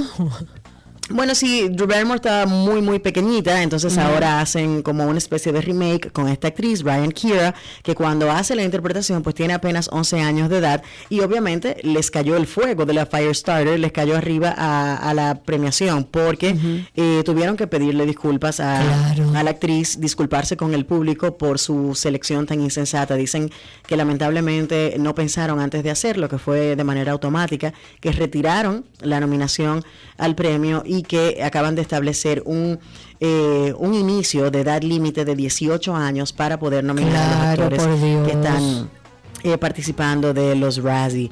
Y bueno, sepan ustedes que, que lamentablemente para muchos actores eh, los Razzie pues lo que han hecho es visibilizar que no todo el mundo es perfecto, porque hasta quien ha ganado un premio Oscar se ha visto en algún momento nominado claro. a algún premio Razzie, el caso de Tom Hanks este año. Y la verdad es que son, son premios para, para divertirse, no son para ser tomados en serio. Los actores generalmente van y recogen su premio. Recuerden que estas decisiones vienen dadas por, por factores varios, como por ejemplo la dirección de la película, el guion y demás, y a veces un actor cae ahí simplemente porque le corresponde, por el estudio o porque creía en el proyecto y simplemente no salió como pensaban, pero al final los Razzie, a pesar de la controversia, creo que han salido eh, bastante a la altura eh, haciendo lo que han hecho y, y pienso que es un buen precedente el hecho de no involucrar a niños Claro. en, en este no, tipo de nominaciones. es, es Claro. de grandes, disculparse cuando se entiende que se hizo un error. Claro, claro. La verdad es que hay que tomar en cuenta que los niños eh, están en desarrollo, eh, son guiados por tutores, por adultos que les dan una dirección específica y al final no es ni siquiera su culpa, pero eso sí puede tronchar la carrera de un joven actor que esté subiendo, Claro. eh, habiendo eh, eh, sido nominado como peor actor, pues entonces deje de ser tomado en cuenta para proyectos posteriores. Así que qué bueno que, que limpiaron un poquito eh, la que cometieron, por decirlo Sí, de sí. esa manera. Y entonces sí al Oscar. Nominaciones del Oscar, ¿cómo vamos ahí? Yo tengo un pique con el Oscar. A ver, ¿por qué? Cuéntame tú. Bueno, porque dentro de la- las películas extranjeras está una argentina que me parece merece el Oscar a película extranjera, pero cuando tú ves que está esta película alemana en mejor película overall y en mejor película extranjera, tú dices, ¿va a ganar? No entiendo por qué los Oscar hacen eso. Si es una película extranjera, ¿por qué nominarla como película overall? Bueno, ¿Por bueno, vamos a ¿Para ver, vamos qué? a ver. Hace un par de años, de hecho, el Oscar hizo algo que yo pensé que nunca jamás harían en, en su historia, que fue entregar el premio de mejor película extranjera y el premio de mejor película del año a la película Parasite de, de Ajá. Boo Jong-ho. ¿Del japonés? sí, bueno, no, no, del coreano. japonés o chino? Eh, coreano, eh, coreano. coreano. Así Eh, es, en- eh, tú sabes que yo yo no creo no creo que necesariamente All Quiet on the Western Front se vaya a llevar el premio como mejor película extranjera sobre todo con eh, el trayecto que ha tenido Argentina 1985 porque la verdad es que ha sido beneficiada de la gran mayoría de las eh, nominaciones que ha tenido a lo largo de la temporada de premios y verdaderamente como tú dices la gran mayoría de los críticos la consideran un peliculón y de hecho es la es el, el- el caballo a ganarle en esta carrera de mejor filme internacional. O sea que yo no, no perdería las esperanzas con esa categoría en específico. eh, pero sí, All Quiet on the Western Front también está nominada como mejor película del año. Este año tenemos ah, una cantidad impresionante de películas. Tú sabes que la Academia en algún momento aumentó a 10 la cantidad de nominaciones a mejor película eh, que pudieran hacer por año. Y este año tenemos All Quiet on the Western Front, que está disponible en Netflix, la pueden ver desde ya. Está Avatar, The Way of the Water, que sabemos cómo viene ganando dinero y lo popular que ha sido. The Banshees of Inisherin, una película irlandesa protagonizada, eh, protagonizada por nuestro querido Colin Farrell, que ha tenido un regreso a la escena impresionante, que bueno, bien por él. Está Elvis de Baz Luhrmann, quien también ha regresado como Muy director, bueno quizás quitándose un poquito de atrás, de arriba, ese peso que tenía de que no había vuelto a lograr un gran éxito. Está Everything Everywhere All at Once, es la gran favorita, 11 nominaciones eh, dentro de los premios Oscars este año, eh, protagonizada por Michelle Yao, quien está eh, pues en la carrera por mejor actriz enfrentándose a Kate Blanchett. Y dato curioso, tú sabes que la revista, la publicación Variety, en Estados Unidos, que tiene una página web, cada año, cuando viene la temporada de premios, comienza a hacer una serie de actores sobre actores o actores con actores y ellos se entrevistan unos a otros. Pues Uy, este año chulo. sentaron, sentaron a Kate Blanchett con Michelle Yao y el festival de amor de, de esas dos mujeres, cada cual admirando la carrera de la otra, es algo digno de ver. Así que busquen el video por ahí porque verdaderamente está muy divertido. También está eh, nominada The Fablemans, que es la película nueva de Steven Spielberg. Llegó a nuestros cines en el día de ayer, así que para quienes están por ponerse al día con lo que sucederá en el Oscar, pueden ir al cine a ver esta película. Se recomienda que lo hagan porque es una película que trata precisamente de eso, de el amor por el cine y dedicarse a él por completo. Está Tar, que es la película de Todd Field, en la que vemos a Kate Blanchett entregar una actuación impresionante una vez más. Es la favorita al premio de actuación, así que atento con eso. Uy. La. ¿Cómo es que la de Blondie? Eh, eh, ¿Cómo es que Ah, se llama? eh, nombre de la, la de Ana de Armas. Ajá, eh, a mí me pareció impresionante la actuación de ella. No he visto Tar, pero me pareció Sí. impresionante y ella está nominada, ¿verdad, Nina? Sí, ella está nominada. Recibe ya Ana de Armas su primera nominación como mejor actriz eh, al premio de la Academia, a pesar de lo de toda la crítica que por la que pasó la película Blonde, que está disponible en Netflix. Pueden ir a ver la interpretación de Ana de Armas. Me parece que hizo un trabajo fantástico Sí. como para que la tomaran en cuenta, en cuenta para una nominación al Oscar. Eh, yo te recomiendo, Cari, que vayas a ver solo el tráiler de Tar para que tú vayas entendiendo que es otro tour de force, como dicen lo- los Ah, franceses. pues la voy a ver. Eh, Esta noche la veo. Sí, es una película eh, dramáticamente impresionante y la actuación de Kate Blanchett siempre es eh, top notch. Está Top Gun Maverick, nominada como mejor película del año. Yo tengo mis dudas sobre esta película, entiendo que no debe estar ahí, pero como bien aclaraba mi querida Erika Valenzuela en Reset hace un par de días, la verdad es que todos los técnicos de la academia votan por sus películas también preferidas del año. Y la película es eh, impresionante en cuanto a efectos especiales eh, se refiere y por supuesto el hecho de que hayan logrado escribir una nueva historia que sea una secuela 30 años más tarde Y que funcione. eh, y que funcione que fuese un buen producto pues entiendo yo que por eso quizás eh, le dieron el puesto entre las mejores películas del año y por supuesto está The Triangle of Sadness que llega desde Suecia y Women Talking protagonizada por una dos veces ya ganadora del premio Oscar eh, eh, ay, Dios mío, ay, no, se me fue el nombre. Bueno, de ella. No Búsquenlas ella. para que se pongan, se pongan al día. Caso curioso, en guion adaptado tenemos Glass Onion, A Knives Out Mystery, que también está en Netflix, es una comedia oscura que la pueden ver por ahí. Eh, y en mejor guion original, pues tenemos eh, Triangle of Sadness, Tar, The Fablemans, The Banshees of Inisherin y Everything Everywhere All at Once, que es una película de ciencia ficción completamente distinto a lo que usted ha visto antes y creo que por esa razón están todos nominados, incluyendo a el actor que interpreta a Data en Los Goonies, que también se llevó su primera nominación al Oscar Ey, por su participación en esta película. Okidoki, eh, Anina, como siempre, muchísimas gracias por todas estas informaciones. Ustedes pueden continuar esta conversación con Anina, con doble N, Anina Rodríguez en redes sociales y también a través de Reset Radio de 6 de la tarde a 7 de la noche en la X102. Anina, un beso. Beso para ustedes, gracias. Hasta luego, hasta aquí, cine en 12 y 2.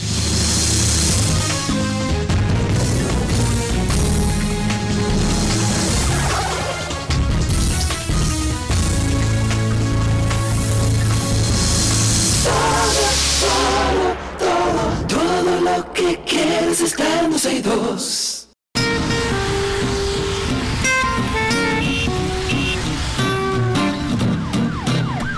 Ya estamos en tránsito y circo. Ustedes comiencen a llamar al 809-562-1091. 809-562-1091 es el teléfono aquí en 12 y 2. Llamen al teléfono de cabina que Chiqui está aquí para contestar sus eh, su- sus llamadas. Sus llamadas. 809-562-1091.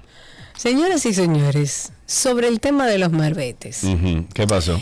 Ya, el 31 según lo ya. que el- según lo que anunciaron, más del 80% de la población vehicular del país ha renovado su marbete. Míralo ahí. Eh, por eso ellos entienden que no será necesario extender el proceso un mes más, como había solicitado el sector transporte en días recientes. El consejo es que el 31 se acabe este asunto.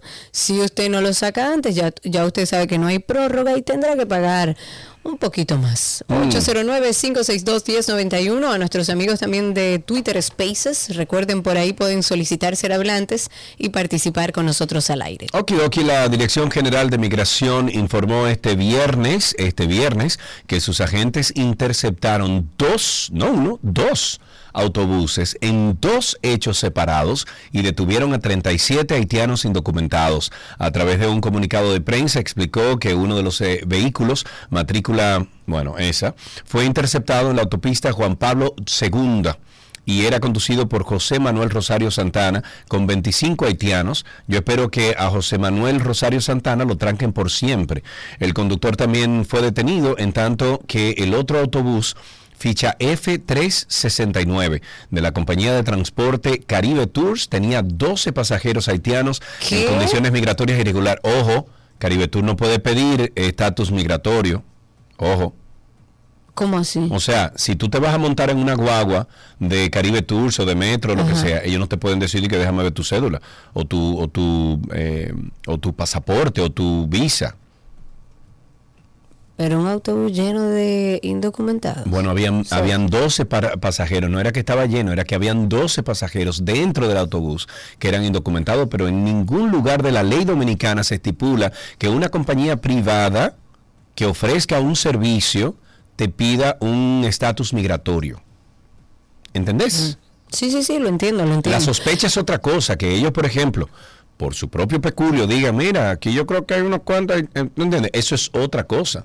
Pero ellos como compañía, los choferes como compañía, no pueden hacer absolutamente nada. Bueno, habrá que ver en qué termina entonces eso después de la investigación. 809-562-1091. Tenemos la primera llamada, ahí está Enzo en la línea. Buenas tardes, Enzo. Buenas, hola Enzo Guadarelli.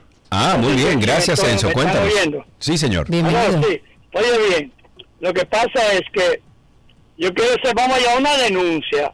Eh, Cada vez que yo oigo que van a limpiar los túneles y va a terminar, la- si el, el camino, dame parquearme, por favor. Cada vez que hablan de los túneles, que van a limpiar los túneles, repararlos, eh, se le olvida un detalle. Es que realmente todos esos túneles a uno, de la 27 de febrero, le han cambiado las luces, pero no funciona porque todas las paredes están llenas de tíner.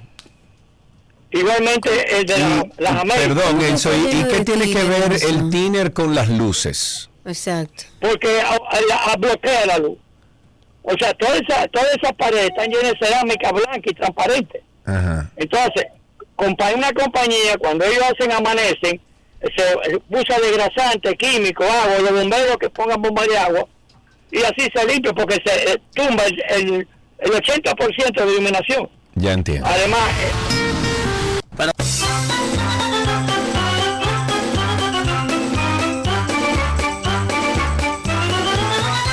809-562-1091, 809-210-91 aquí en 12 y 2. Comentar algo que ayer nos repetía mucho nuestra, bueno, nuestra hermosa comunidad a través de YouTube. Ayer y antes de ayer yo veía que escribían el nuevo mantequilla, el mantequilla de la cripto, el no sé qué cosa. Y yo dije, tengo que sentarme a leer porque, ¿verdad? Bueno, la pregunta sería, ¿se repite la historia? Pero por supuesto que sí.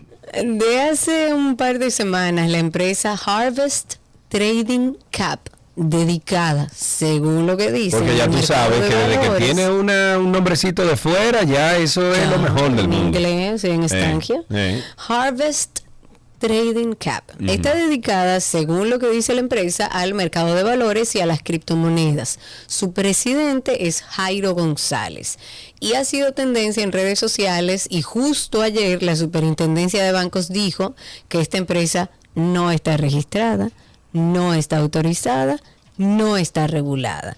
En un comunicado del organismo que ustedes pueden buscar, eh, que es el organismo rector de los bancos en el país, la superintendencia ha dicho esto y es en respuesta a las múltiples denuncias que han estado circulando. Y es que Jairo González, el dueño de esta empresa, a quien algunos llaman el pastor de las de las criptomonedas, el pastor de las criptomonedas. ¡Ay! Supuestamente debe más de 25 millones de dólares. De dólares. No de que no en Santo Domingo o en Junumucú adentro, no. En todo el territorio nacional él tiene inversionistas.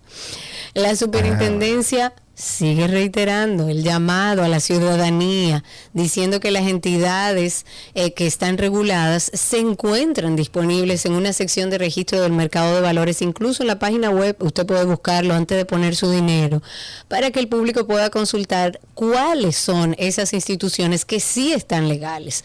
Pero recordemos que hace varios días más de 50 personas denunciaron ante la Procuraduría que esta empresa Harvest Trading Cap por, eh, los había estafado, eh, solo entre esos denunciantes representaba más de 100 millones de pesos. Una de las razones por la que González no ha podido pagar es porque según él tiene sus cuentas bancarias congeladas. Es el mismo caso de Mantequilla. Yo creo incluso que vi dentro de lo que eh, me puse a investigar algún video con uno de estos denunciantes que me parece incluso que era familiar y es familiar de Jairo y él decía que él puso su dinero en una empresa que entendía que iba a funcionar, además de un cercano, de un familiar, y ahora el tipo no aparece Ahí- con los centros espiritistas. Ahí tenemos otra llamadita. Raúl está en la línea. Buenas tardes. Raúl. Buenas tardes, Sergio y Karina. Mi querido amigo Raúl, ¿cómo estás? Bueno, hablándome un poco del tema ya del entretenimiento, que escuché a Nina hablando de, de la película Blonde Joe. A mí tampoco me gustó esa película, incluso la actuación de, de Anita de Armas.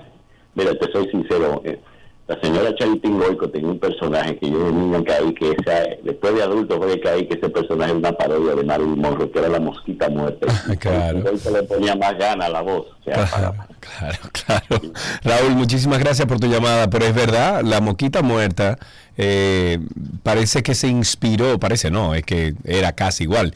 Eh, se parece mm, que, que Charitín Goico como que pensó en ese, en ese personaje de Marilyn Sí. Monroe y lo Claro. llevó a República Dominicana, le puso un plátano al lado. ¿eh? A mí me parece, quizás para mucha gente es una película eh, que no tiene mucha incidencia por tratarse de un personaje que siempre fue vendido como frívolo. Sin embargo, me parece interesante primero ver desde una perspectiva diferente a este personaje conocido por años. eh, donde se aborda incluso un tema de salud mental, pero además la actriz está, señora, usted tienen que ver a Ana de Armas y buscar imágenes similares de Marilyn Monroe y hay que aplaudir. Sí. Yo viendo esta cabina aquí, Karina, qué sencillo era antes hacer radio, ¿eh? ¿Y cuál es la diferencia? Yo tengo ahora mismo cinco pantallas viéndome, dos cámaras. Claro. Antes uno llegaba, tiraba el bulto de la computadora, Ya. abría la computadora y arrancaba a hablar. Ya, Eso ya, ya. Fácil. Ok, 809-562-1091, 809-562-1091. Las embajadas de España, Francia y Estados Unidos cerraron sus puertas. ¿En dónde? En Haití. Estas embajadas eh, pidieron a sus nacionales que limiten el desplazamiento en el país a raíz de los conflictos que se han estado desarrollando en el país. Los miembros diplomáticos que dirigen los consulados han sugerido evitar los traslados no esenciales, evitar concentraciones de gente y mantener atención al entorno. Hoy Haití amaneció en aparente calma después de los actos violentos, eh, violentos de la víspera, con disparos, quema de neumáticos y ataques a la residencia privada del primer ministro del país, Ariel Henry. Ahí tenemos a Marlin en la línea. Buenas tardes, Marlin. Hola, Sergio, hola, Karina. Saludos. Hola. Cuéntanos. ¿Qué es lo que vamos a hacer con el tránsito? Mm, Eso está terrible, terrible, terrible. Ustedes escucharon a que la chica estaba dando la noticia del tránsito. Ajá, ¿qué Esto, dijo? ahora las esquinas de Santo Domingo. Mm. Yo vivo a 15 minutos de mi trabajo y me tomé 45 minutos. Wow. Qué barbaridad. Un- apro- aprovecho que haces ese comentario y un consejo para nuestro amigo Hugo. Eh, tuve un incidente en el día de ayer con un familiar. Y ya eso, es- eso, eso es culpa de Hugo ya. No, es un consejo. Yo creo que siempre Ah, hay oportunidades de mejora. No es culpa de Hugo. Pero, y está muy bien que se lo hayan levantado todo chévere. Un familiar se lleva mi vehículo y va por la, ¿cómo se llama la calle donde está el Luis Muñoz Rivera? Mm, no sé. El que sale a la tiradente, por Dios, que está ahí en que hay un edificio. Bueno, alguien Bueno, nos va a ayudar ahí ahora. sí, la calle donde mismo. está el Luis Muñoz Rivera, por favor. Esa calle, esa calle es parece de las que entraron en el plan y que nada más se puede parquear de un solo lado. ¿Qué pasa? Esta persona que me pide mi vehículo y sale en mi vehículo va por esta calle y dice, bueno, hay letreros de no estaciones, sigo derecho, no hay nadie aparcado, Ujú. llega a un punto donde la acera no está pintada de amarillo, ni hay ningún letrero y hay otros carros aparcados ahí, esa persona decide parquearse ahí, Ujú. porque todo el área derecha es la Rafael Augusto Sánchez. Gracias, Juan Carlos. Gracias, Juan Carlos. Cuando está casi llegando a la Tiradentes, él iba a un lugar eh, en la Lope de Vega, pero llegando casi a la Tiradentes, se aparca en un lugar donde no hay letreros de no estaciones, no está la acera pintada y hay otros vehículos eh, parqueados ahí. Y se le llevan el vehículo. Digamos que está bien, que esa persona debió saberlo. Pero la realidad es que tú tienes años circulando por estas calles. Yo misma ando con miedo ahora por esa zona porque todavía no entiendo bien cuáles son las calles ni lo tengo claro. Hace falta señalización hasta que terminemos el proceso de educación, Hugo. O sea, si ya esa calle, la Rafael Augusto Sánchez, se determinó que solo se parquea a la derecha, perfecto. Pero mucha gente no lo recordará, mucha gente no lo leyó, mucha gente no tiene acceso a esa información. Entonces, para que quede claro y a PDB, como diría mi marido, a prueba de boludos, usted pone todas las señalizaciones del lugar. Pinte la acera, ponga un letrero para que la gente entienda. Porque Yo lo si que no- estoy esperando es que me digan cuándo es que vamos a, convenc- a- a comenzar a cambiar las grandes vías del casco urbano. ¿Cuándo es que vamos a cambiar la Lincoln? ¿Cuándo es que vamos a cambiar ¿Cuándo es que la vamos a solucionar el problema de Arroyo Hondo? también? Sí, sí, hay muchos sí, sí. cuándo, hay muchos cuándo. Pero no veo disposición, ¿no? No veo disposición para nada de eso. Porque imagínate tú, un sindicato va a permitir que le cambien el sentido a la Máximo Gómez. No, señor. No, el sindicato. A la no permite. No, señor. No. Ay. Ahí tenemos a Luis a través de Twitter Spaces. Luis Manuel, habilita tu micrófono, cuéntanos. Buenas tardes, ¿cómo está Sergio? Buenas tardes, Karina, ¿cómo están? Bienvenido, Un muy placer, bien. gracias. Sí. Mira, hablando del tránsito, hay que sumarle a esto lo que hace constantemente Obras Públicas, que sé que se ha comunicado bastante sobre esto, pero sigue coincidiendo. Ayer tarde, precisamente a las 5 de la tarde, inician a, asfaltar la calle Luis F. Tomén en el tramo entre la Núñez en adelante, y eso armó un tapón grandísimo en toda esa zona, ustedes pueden saber que se extendió hasta casi a 10 de la noche.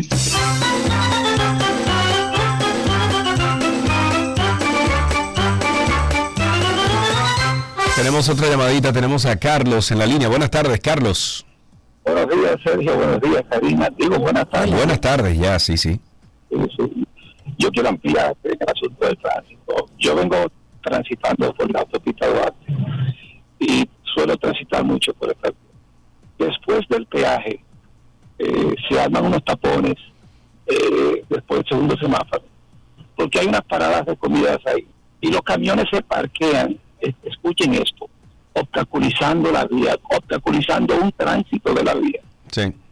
un carril. Y yo lo que no entiendo es, bueno, debería de entenderlo, pero ¿cómo es posible que esto eh, a esta altura del juego se permita? Ahora mismo yo vengo pasando por ahí y hay un camión de la cementera, un doble, un doble trailer de eso, parqueado, estacionado en una de las vías de la autopista Duarte, que no debería llamarse. Pero esto es increíble. O sea, señores de la cementera, porque va a valer, va a valer el, el, digamos, el. Y Llamen la atención a esos camiones. Pero lo que veo es que nadie está respetando el asunto de que los camiones y vehículos pesados deben andar a la derecha en la carretera. Tú lo veas.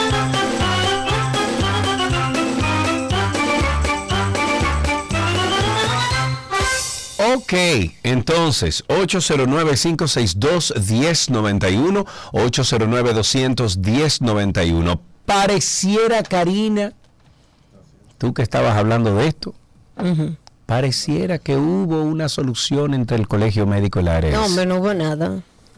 No. No, hombre, no hubo nada. Ahora sale, ahora sale el, el- el lado de los cirujanos que no, que no están de acuerdo, después el otro que...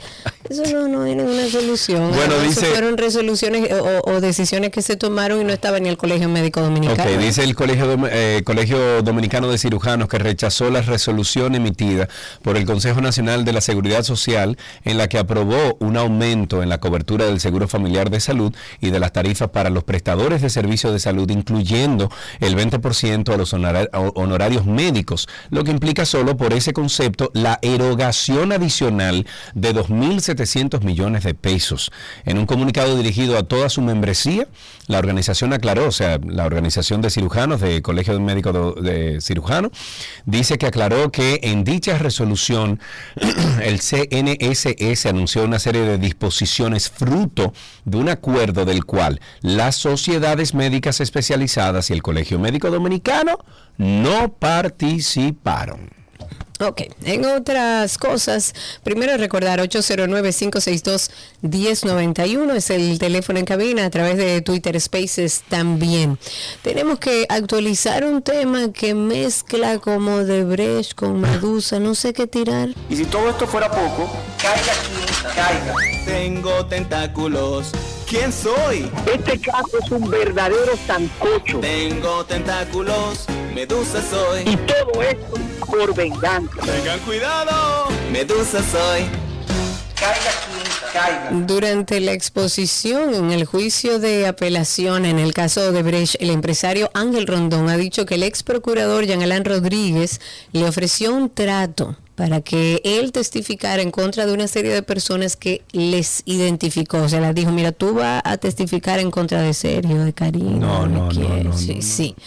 Pero según Ángel Rondón, él se negó rotundamente porque no tenía cómo probar esos supuestos sobornos que quería el ex procurador que él culpara a otros. Rondón, como sabemos, sometió un recurso de apelación, está tratando de ser descargado por el delito de soborno por el que fue condenado en primera instancia y dijo que en ese entonces le explicó al procurador que la persona clave era el gerente de Odebrecht que había salido del país y cito lo que dijo. Dijo, el Ministerio Público dice que el soborno no deja un papelito, pero en Perú metieron mucha gente presa. Entonces ellos buscaron muchos papelitos y aquí al parecer no han querido buscar porque no queda nadie. Eso dijo Rondón haciendo alusión a que están sueltos, según él, los supuestos sobornados. Pero que hable. ¿Por qué que no habla él ese está señor? hablando, él dice que vayan a buscar al gerente de Odebrecht y que Jean Alain le dijo que tenía que testificar en contra de algunos de los que estaban supuestamente implicados. El abogado Conrado Pitaluga dijo que no tenía nada que declarar al tribunal y que su escrito de defensa y en sus conclusiones se recogía todo lo que él quería expresar. En la audiencia también habló el ingeniero Víctor Díaz, eh, Víctor Díaz Rúa, el otro condenado por el caso de Odebrecht, y él explicó los puntos en los que la acusación de la Procuraduría se basa para alegar, alegar el enriquecimiento ilícito y los puntos en los que considera que el Ministerio Público está equivocado. Ahí tenemos una llamada, eh, una llamada, tenemos a otro Raúl, no el mismo. Hola, buenas tardes. Hola, buenas, buenas. Adelante. Eh, no sé si yo me lo soñé, pero en un Santo Domingo de otro país dijeron una vez, una media populista que dijeron que los camiones no iban a transitar en horas pico. No sé si yo soy ignorante o, o no, lo- o no recuerdo. o me lo- No, hombre, Raúl, déjate de eso, hombre, no.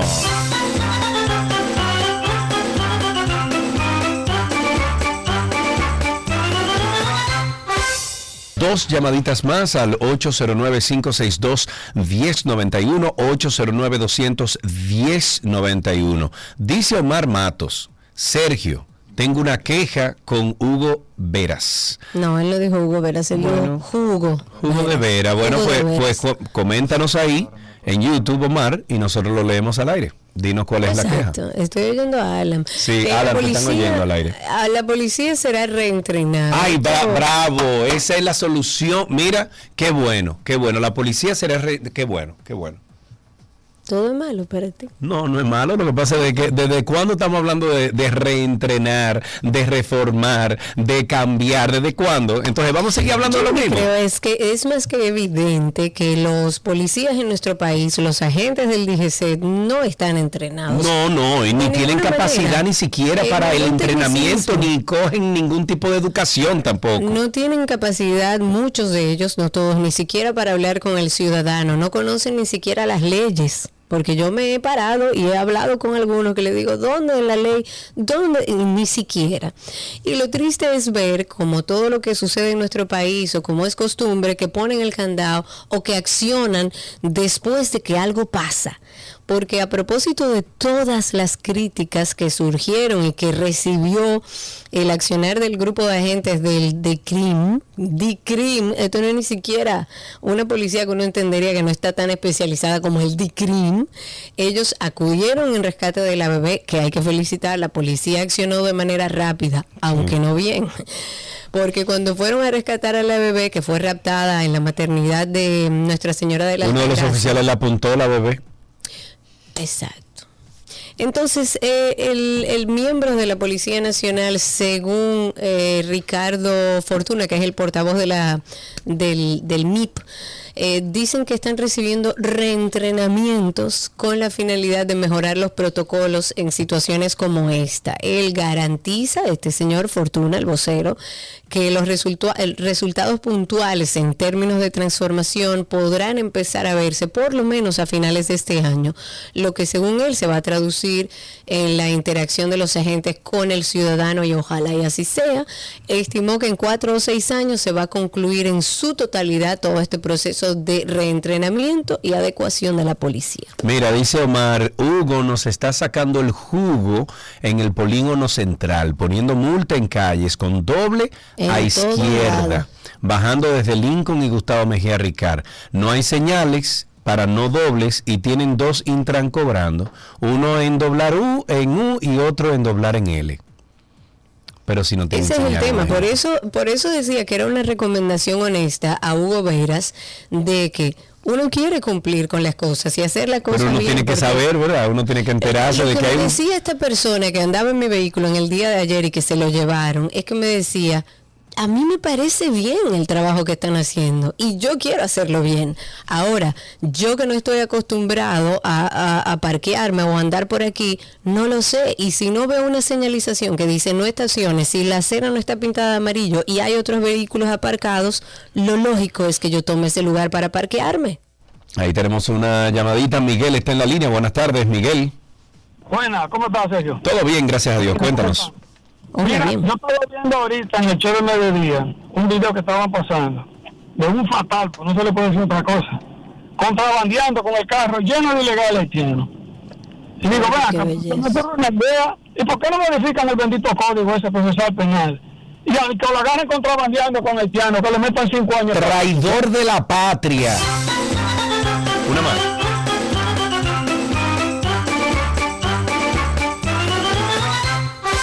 Dígame usted, señor, ¿qué pasó ahí? Como dos horas haciéndote Ah, señas. tú ves, cuando, qué malo es cuando yo te hago señas, dale. Ah, tenemos a través de Twitter Spaces a nuestro amigo Triple Maduro. Cuéntanos, amigo. Mm, Quita el mute ahí, cuéntanos.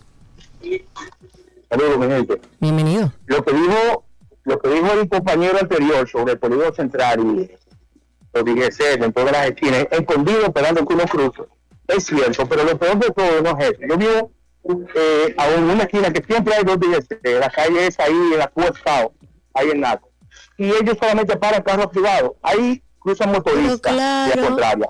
Taxi, claro. carro eh, eh, y de todo por ahí, guaguita anunciador y de todo vía contraria, y ellos no más paran a los padres de familia.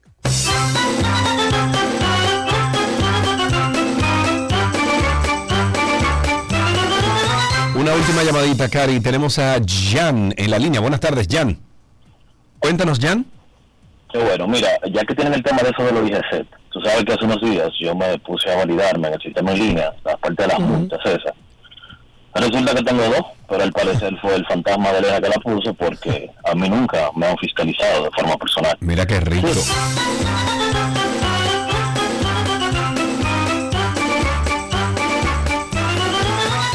Y así finalizamos Tránsito y Circo en 12 y 2. Nunca le ha dado un cariñito a su gordito, su gordito, su gordito. Había una vez un circo que alegraba siempre el corazón. Sin temer jamás al frío o al calor, el circo daba siempre su función. Siempre viajar, siempre cambiar. Otro país, otra ciudad. Es magistral, sensacional. Somos felices al conseguir a un niño hacer reír.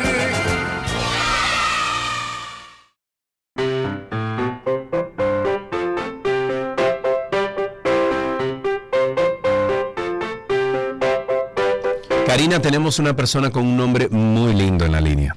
Ah, sí. Siren. Karina. Oye, Siren. No, bueno, bueno. Siren. Hola, Siren. Hola, ¿Cómo estás?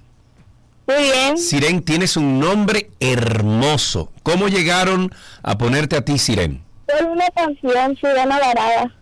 ¿Y te sabes la canción, eh, Siren? No. Pero tú tienes que saber un chin de la canción. No, sí.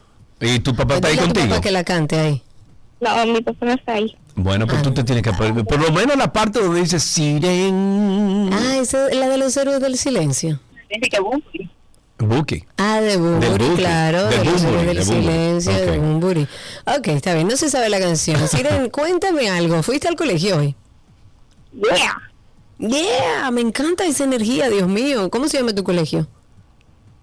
Fernando Arturo de Meriño. Ok, ¿y qué aprendiste hoy? Eh, nos tocó sociales, aprendimos sobre las civilizaciones antiguas. Ok, ¿Cómo cuál? Mencionan Me- algunas. Una, una, exacto, una civilización antigua. La civilización de China, la más poderosa. La más poderosa, La más indiscutiblemente, poderosa, sí. tiene una historia increíble. ¿Y esa es tu hoy. materia favorita o tienes una materia favorita? Sociales es mi materia favorita.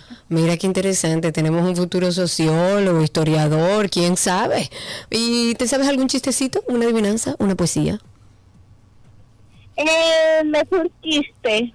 Pues adelante usted, que sea bueno, ¿eh? Ok.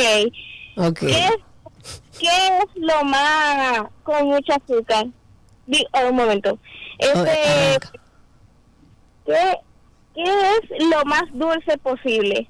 ¿Qué es lo más dulce posible? Dos Eh, tarros de azúcar. ¿Los qué? Dos tarros de azúcar. Él se ríe porque él sabe que ese chiste está muy malo. ¿Ok? Siren, ese chiste vamos a tener que cambiar. Se lo vamos a pasar a Alan. Siren, muchísimas gracias por Yo llamar creo y que ni compartir Alan con se nosotros atreve. esa linda energía.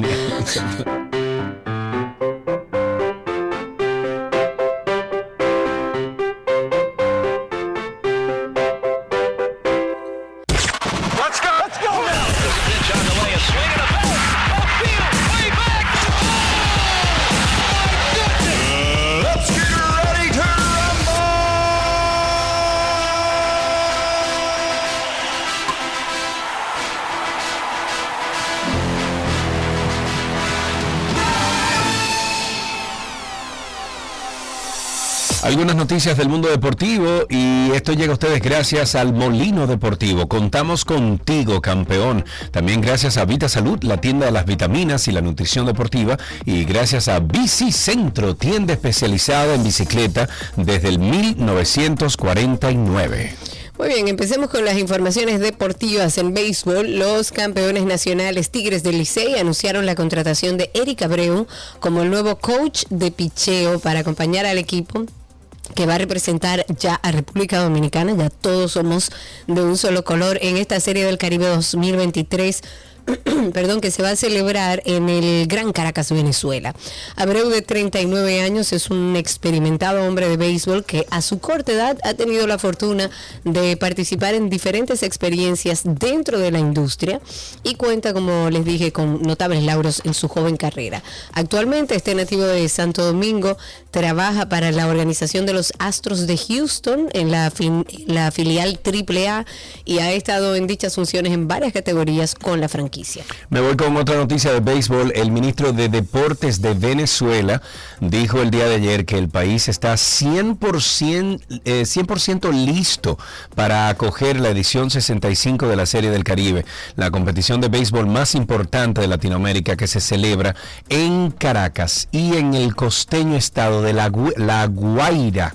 Guaira, entre el 2 y el 10 de febrero. Maldonado subrayó el papel del presidente venezolano eh, dice que Nicolás Maduro y de la Liga de Béisbol Profesional en la preparación de esta serie en la que se estrena el moderno estadio en Caracas con el nombre de El Látigo Chávez, en alusión al fallecido presidente Hugo Chávez.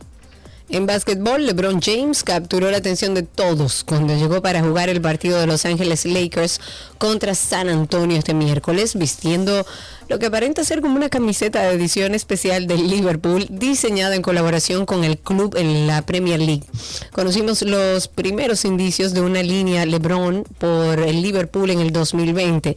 En el mismo día en el que la empresa Nike perdón, en el mismo día en que el Liverpool anunció su nuevo e importante contrato de camisetas con la empresa Nike, James publicó en Instagram la imagen de un escudo rojo bordado del Liverpool a la izquierda y un tentador espacio en blanco en el que etiquetó a Nike, donde podría ubicarse además otro logo. La idea de una camiseta de edición limitada o línea de ropa del Liverpool ganó mayor credibilidad cuando Maverick Carter, socio empresarial de James, hizo un comentario diciendo eh, Reds próximamente.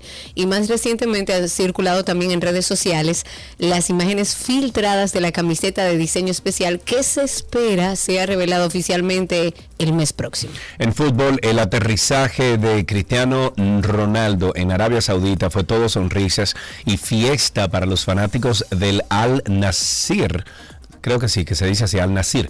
El amistoso contra el Paris Saint Germain con dos goles del portugués y el debut con victoria frente al Al Etifak quienes, eh, bueno, dieron esa sensación de poder a uno de los clubes más importantes de Medio Oriente. Sin embargo, este jueves el Luso eh, recibió su primer golpe con sus nuevos colores en la semifinal de la Supercopa al caer 3-1 ante el Al Lihad y quedar el- eliminado en dicho certamen. este final evitó que Cristiano Ronaldo vaya en búsqueda de su primer título en Arabia Saudita tras haber arribado a este país con un contrato de 200 millones por, la, por temporada. 200 Dios millones mío. por temporada. Por temporada.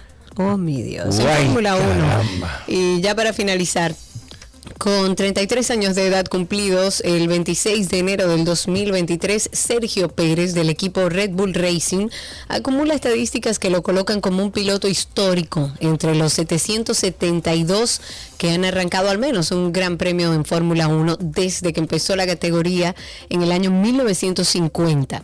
Este mexicano Checo Pérez es el decimosegundo en grandes premios, de los cuales ha terminado 203 para ser el noveno de la historia. Y de esos, 136 han sido en la vuelta del auto ganador, es decir, sin ser lapeado. A pesar de que el 75% de su vida en Fórmula 1 la ha pasado en equipos de media tabla. También es noveno en kilómetros recorridos, 65.935, noveno en vueltas completadas, décimo primero en puntos, donde se ubica en el top 10 en promedio por temporada con 100.8 unidades. Y con esto finalizamos estas noticias deportivas en 12 y 2.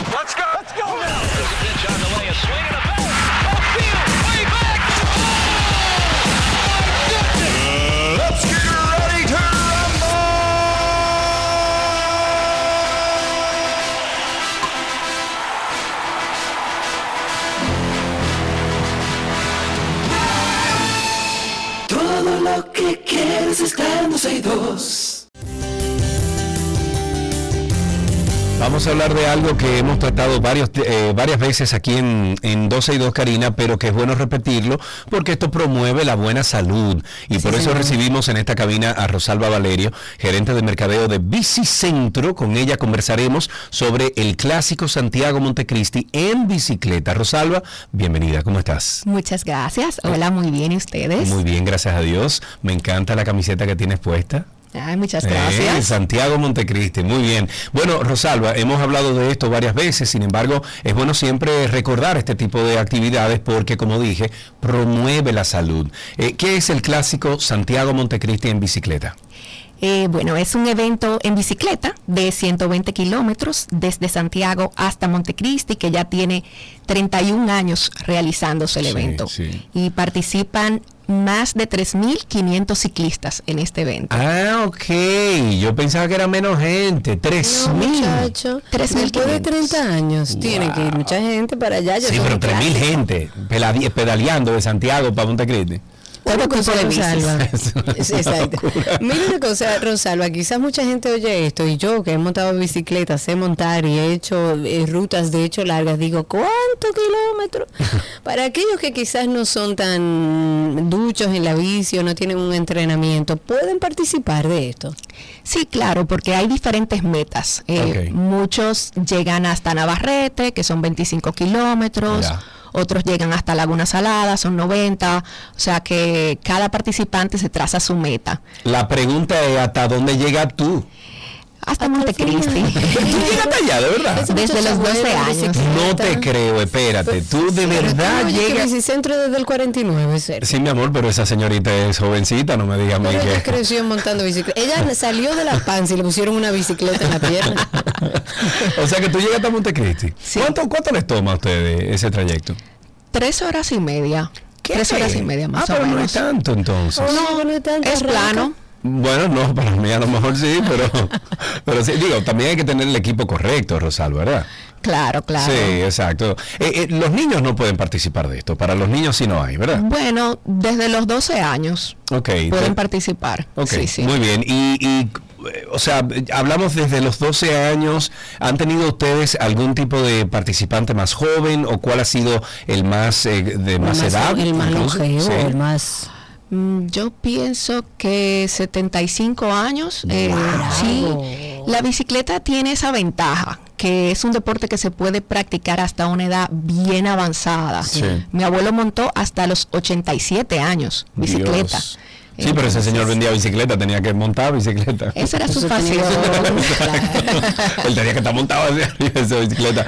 Qué bueno, entonces el, el más joven dice que 12 puede participar. Bueno, yo lo hice a los ahí hasta 12 que usted se años. sienta bien. Ok, Sé de otros participantes, de niños, que han hecho un tramo del recorrido. Con la supervisión de, de un tutor, de sus padres, etcétera. Claro. Ok, eh, en beneficio a quién va esta actividad, porque no solamente, no solamente ustedes están promoviendo el, el bienestar en los deportistas o las personas que participen, sino que ustedes también están ayudando a una institución. Sí, esta edición es a beneficio del programa de ortopedia del voluntariado Jesús con los niños. Ok. Sí. ¿Qué, qué tipo de labor hacen ellos?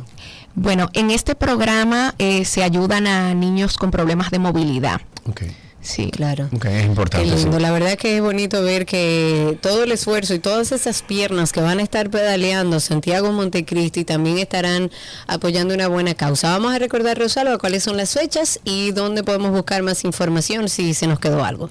Sí, es este domingo 29 de enero a las 6 de la mañana en el Parque Central de Santiago. Bueno, si, si miras ahí, Rosalba, y te encuentras con un Sergio Sánchez o Tenaida Díaz, es su madre, y dice, mi hijo va. Va y se llama allá. Sergio Sánchez y va para allá. Lo conozco. Ah, bueno, pues Ah, ya mira. tú ves. Sí, sí, Muy sí. bien, bueno, pues ya saben ustedes, señores, Santiago Montecristi en bicicleta es una actividad a favor del voluntariado Jesús con los niños. La fecha es este domingo 29 de enero, saliendo desde el Parque Central Santiago, desde las 6.15 de la mañana. Usted puede inscribirse, todavía hay cupo, ¿verdad? Sí, sí. Ok, se puede inscribir en el enlace de santiagomontecristi.com.do y en todas las sucursales Bicicentro y ahí conocer más detalles en arroba Bicicentro en línea, arroba Bicicentro en línea. ¿Se nos queda algo, Rosalo? No, muy bien. Todo está dicho. Bueno, pues usted se va entonces tempranito el, el domingo. Sí, así es. Ok, ¿qué tipo de Tempranito. bicicleta tú tienes? Tú tienes que tener una montra. Porque a ti te dan descuento, familiar. Un Scott. Muy bien, Ni muy bien. sabe. Yo ni sé, pero debe ser una buena, porque esa de la que tú levantas con el, con el dedo chiquito, así. Liviana, liviana. Livianita, ok. Bueno, Rosalba Valerio estuvo con nosotros, es gerente de mercadeo de Bicicentro y con ella estuvimos hablando sobre el clásico Santiago Montecristi. Muchas gracias.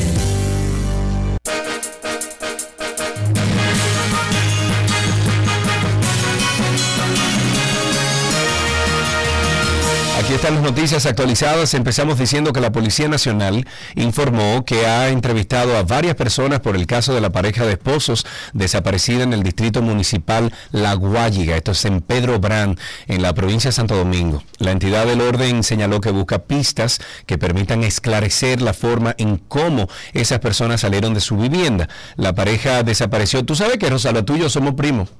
De ahí es que yo tengo esta confusión grande de los Valerio Pichar, Pichardo Valerio. Sí, sí. Después te digo, pregunta para que tú veas, pregúntale a tu mamá. Ya somos familia y todo. Sí, porque teníamos un lío aquí en la cabina que yo le decía, no, pero que-". y yo tenía era los cables cruzados buscando por dónde era. Ahora me acuerdo, Valerio, Pichardo, somos primos, Pichardo, de Santiago. Exacto. Bueno, sigue con la no- próxima noticia. Próxima noticia, antes abundar un poco sobre esta que compartía Sergio. Es bueno decir que dentro de lo que se ha encontrado en la casa de esta pareja que ha desaparecido, hay cosas que indican que pudo haber sido algo relacionado con temas eh, de, ¿cómo es que le dicen a los que eh, duplican las tarjetas? Los chuperos. Tú y yo estamos horribles hoy de Sí, términos, de palabras. pero hoy, hoy es viernes, no importa. Ahí encontraron eh, como 20 tarjetas de crédito, 6 chequeras, eh, más de 100 mil pesos en efectivo, lo que da a entender que parece que no fue un robo. A pesar de que se llevaron un par de cosas, da a entender que no fue un robo. Hay que darle seguimiento a esta noticia. En otra noticia, la jueza Yanivet Rivas del sexto juzgado de instrucción del Distrito Nacional envió un médico legista al hospital donde se encuentra ingresada la imputada Rosa Antonia Disla, quien es una de las señaladas en los casos Coral y Coral 5G, para investigar cuál es su estado real de salud. Ante esta situación, la jueza subió al estrado a las 12 y 20, volvió a recesar la audiencia contra los imputados. Rosa Disla es madre de uno de los señalados en el caso, Rafael Núñez de Asa, fue intervenida quirúrgicamente en uno de sus hombros, según confirmó su abogado defensor. Se recuerda que la semana pasada Disla presentó problemas de salud durante la audiencia, por lo que hubo que sacarla de emergencia a la clínica Abreu.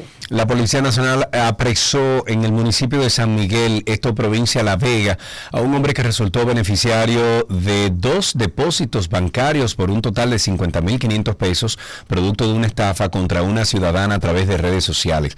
Y se trata de Pedro Alexis Reynoso Jiménez. De acuerdo al informe preliminar, la querellante, cuya identidad se hace reser- eh, bueno, se, se reserva, dijo que la identidad de un amigo suyo fue usurpada para pedirle dinero con relación al envío de cuatro cajas y dos tanques desde el exterior. ¿Cuatro cajas y dos tanques de qué? De- mm, ¿Dos tanques de qué? No, bueno, no sé. No sé. Ok. Bueno. Próxima noticia, República Dominicana y Cuba han mostrado el interés de fomentar la cooperación en temas como la transparencia climática y los subsistemas que componen ese sistema, esto de acuerdo con los parámetros que establece el Acuerdo de París. ¿Recuerdan ustedes el Acuerdo de París? Mm. Que nosotros fuimos signatarios, firmamos, hicimos compromisos Y internacionales. después no hicimos nada. Karina. Después hicimos todo lo contrario. Pusimos una, una de ahí. Sí, sí, una, una, una de estas que quema mucho carbón. Eso no, tiene nada sí, que ver. sí. Una, Y una- un ministro que le hizo honor a ese, Punta de esa firma. Mm. Pero también la posibilidad de identificar posibles proyectos para la adaptación a los efectos del cambio climático en ambas eh, naciones y también en la región Caribe. Ok, ¿recuerdas algo como Operación Discovery? Sí, claro. Ok, bueno, pues el primer juzgado de la instrucción del Distrito Judicial de El Diálogo de Santiago se reservó para el próximo miércoles 31 de enero el fallo sobre si otorga o no una prórroga al Ministerio Público para depositar la acusación formal en contra de los implicados de la supuesta red de ciberdelitos desmantelada mediante la Operación Discovery. El órgano acusador está solicitando al tribunal cuatro meses adicionales para concluir con esta investigación. Recordemos que la Operación Discovery puso al descubierto una estructura que alegadamente operaba centros fantasmas disfrazados de call centers. Los imputados investigaban y contactaban a miles de víctimas en Estados Unidos utilizando diversos medios electrónicos para cometer estafa y extorsión con el objetivo de apropiarse de altas sumas de dinerito. La expresidenta del Senado, Cristina Lizardo, reiteró su opinión para que la celebración de la fecha del natalicio del patricio Juan Pablo Duarte no sea diferida. Según ella, esta es una fecha de importancia capital para los dominicanos y dominicanas porque se trata del ideólogo de la dominicanidad, haciendo referencia a las jornadas de socialización de la Constitución que promovió desde el Senado de la República. El 26 de enero de 1813 se registró el nacimiento del patricio Juan Pablo Duarte, que este 2023, como resultado de una ley, su festividad se movió al lunes 30 de enero. Con esto finalizamos estas noticias actualizadas aquí en 12 y 2.